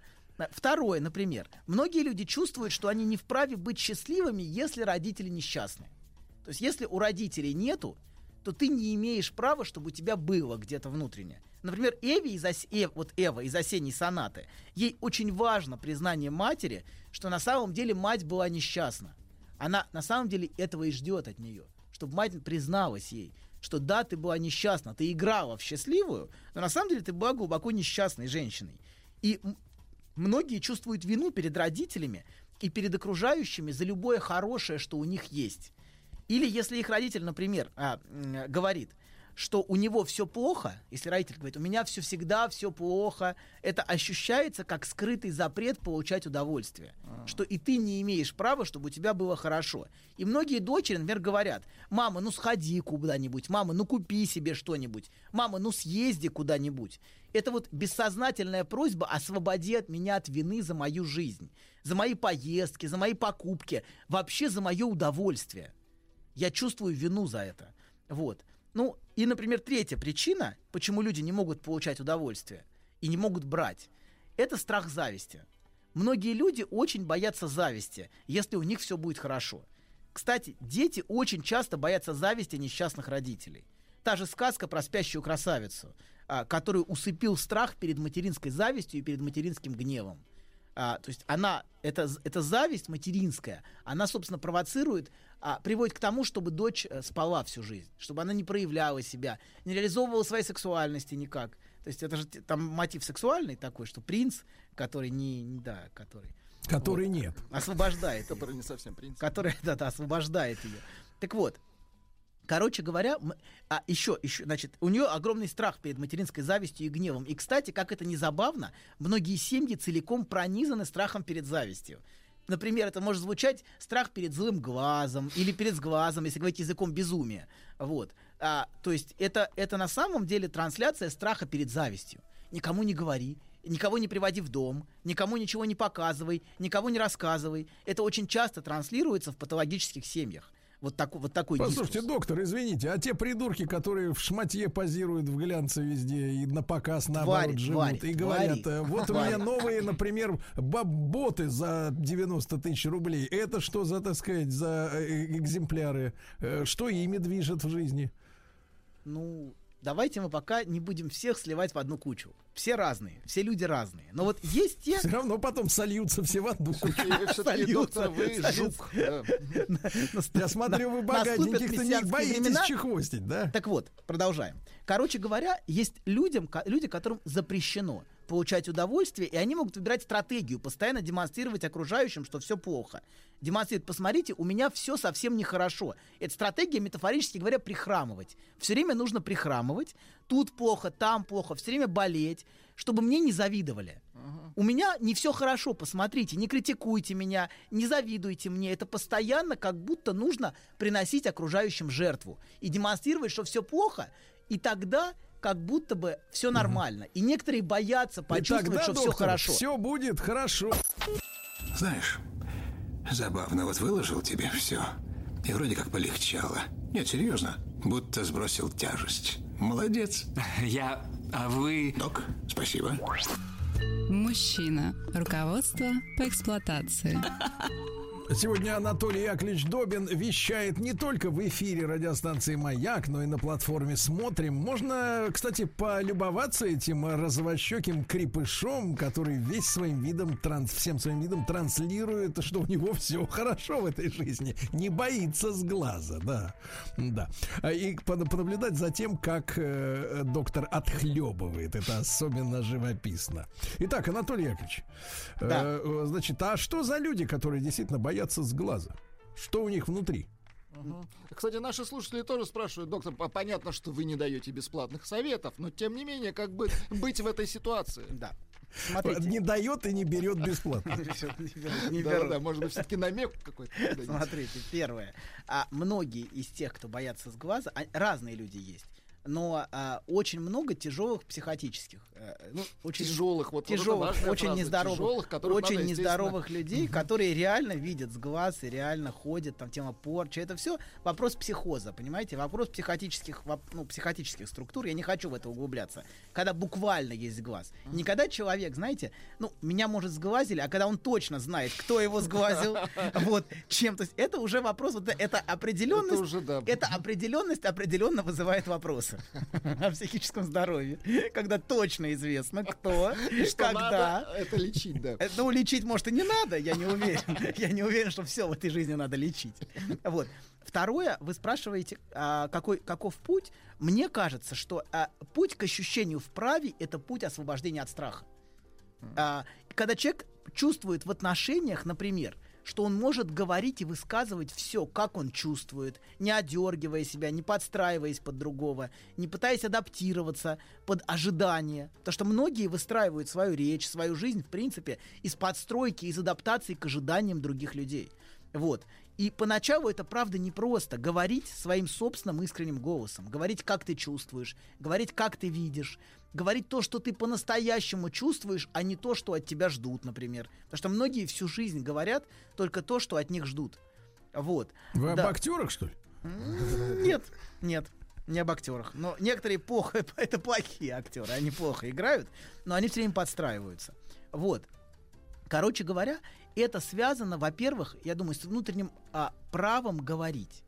многие, а, многие, когда надо сказать, просто не имеют. То есть это ощущение права сказать, это очень важное внутреннее право. Потому что у некоторых просто у них, когда они чувствуют, что они хотят что-то сказать или хотят что-то высказать, они в принципе не вправе занимать место говорящего. То есть я это не тот, кто вправе говорить. Это очень у многих людей. И когда они призваны, например, публично выступать, у них тут же пересыхает в горле. Они не вправе занимать это место. То есть Вот это вы не- часто отхлебываете, мы заметили. Да, да, да. Я не вправе. Я самозванец абсолютный, да. Но это не отменяет. Да. Шарлатан, кстати, ощущает себя всегда вправе. Это важно. Он не стесняется. Доктор, ну и второй пункт. э, Второй перестать пункт. э, бояться сглаза, наверное. Да, Нет, нет. Второе это ощущение права. Это, это было отступление просто, отступление. Второе это ощущение права сказать нет. Вот вообще по-настоящему, знаете, субъект рождается, когда чувствует себя вправе отказать другому, сказать другому нет. Многие никогда всю свою жизнь чувствуют себя не вправе это делать. Они как-то юлят, выходят от ответа, но никогда не говорят четкого нет. Вот. А, да. И вообще вот право отказать другому в требовании, даже это, если это близкий человек, это фундаментальное ощущение, которое внутри тебя. Или есть, или нет. Ты или вправе говорить другому нет, или не вправе. Вот. Хотя, если говорить глубже и смотреть глубже, то ты можешь по-настоящему сказать другому «да», только если ты чувствуешь себя вправе сказать «нет». Так, только тогда твое «да» может быть настоящим. Вот, и только тогда ты можешь говорить искренне «да». Например, принимать от других подарки, желания, любовь, близость. И говорить другому «да» ты можешь, только если ты вправе говорить «нет». А иначе это будет а, все время жизнь ни да, ни нет. Вот. А, да. И если ты способен отказать, да-да-да, если ты способен отказать, если ты все, если ты не способен отказать, вот если ты не способен отказать, если все время Давайте подчи- по-другому. Что значит вот это как не по-русски? Давай, если ты не способна им отказать. Нет, нет, нет, это не про женщин, это про мужчин тоже. Ну так Вот- приятнее слушается, такая форма. Да, хорошо. речи. Если мужчина, например, вот ему женщина хамит, Так. как мы видели в ролике, а он ничего при этом не говорит, а оправдывается, что-то бубнит и пытается подстроиться, Он врет самому себе. ну это, понимаете, да, он и есть, он и она и она от него ищет это нет, понимаете, она пытается от него услышать. Или другой случай, доктор. Мать просит стакан воды у сына, а он ей нет. Третий случай. Муж просит у жены достать чекушку из шкафа. А она ему нет. И это нет. И это честно. И это нет, это очень важно, понимаете? ощу- Очень важно чувствовать право на это нет. Право на... И тогда, и только тогда ты можешь по-настоящему и искренне подать стакан воды. Понимаете? С любовью, а не с ненавистью и не с ожиданием «отпусти меня», и не с, не со- не с бессознательной ненавистью. Понимаете? Только тогда. Вот. А иначе ты все время будешь пытаться, ну, ты будешь все время с одной стороны подчиняться другому, с другой стороны все время сбегать от отношений с другим. Вот. И настоящая близость невозможна, если ты не можешь говорить нет. Всегда будет разделять страх. Страх перед захватом, страх перед подчинением, страх перед утратой, страх перед завистью тоже будет. Вот. И еще это внутреннее право испытывать те чувства, которые ты действительно испытываешь а не демонстрировать надлежащие чувства. Потому что некоторые живут всю жизнь в семьях, все время демонстрируя надлежащие чувства. Вот. И совершенно не показывая, что они на самом деле чувствуют. Вот. И, а, да, вы Прекратите ржать, Сергей Да Валерьевич. я все вспоминаю участницу американского голоса. Ну, кстати, право на нет. право на... Вот у человека явно есть право сказать нет. Она скорее сказала да. Хорошо. Фанату. Да. Так вот, да, фанат этого Это чувствуется, это просто вот э, разлетается по всем сторонам. Это Хватит, ощущение, что папаша, право- Брызги хватит. шампанского, хотел сказать. Шла шампанского. Какая грязь. Какая грязь. Это у них там в Америке, Короче говоря, если мы не можем говорить нет, то вся жизнь пройдет в безнадежном пространстве, без четкого да и четкого нет по отношению к другим, по отношению к себе. Но это важно ощущать, что ты вправе говорить нет. Во-первых, вправе Да. говорить, во-вторых, вправе говорить нет, и только тогда ты сможешь сказать да, Да, отношениям товарищи, с другим. значит, начинаем тренироваться прямо сегодня. Идем в общественный транспорт, там нам кондуктор говорит, заплатите за проезд? Нет, твердо, четко. За расстановку. Анатолий Добин, э, спасибо большое. Счастливо, ребят, до понедельника. Еще больше подкастов «Маяка» насмотрим.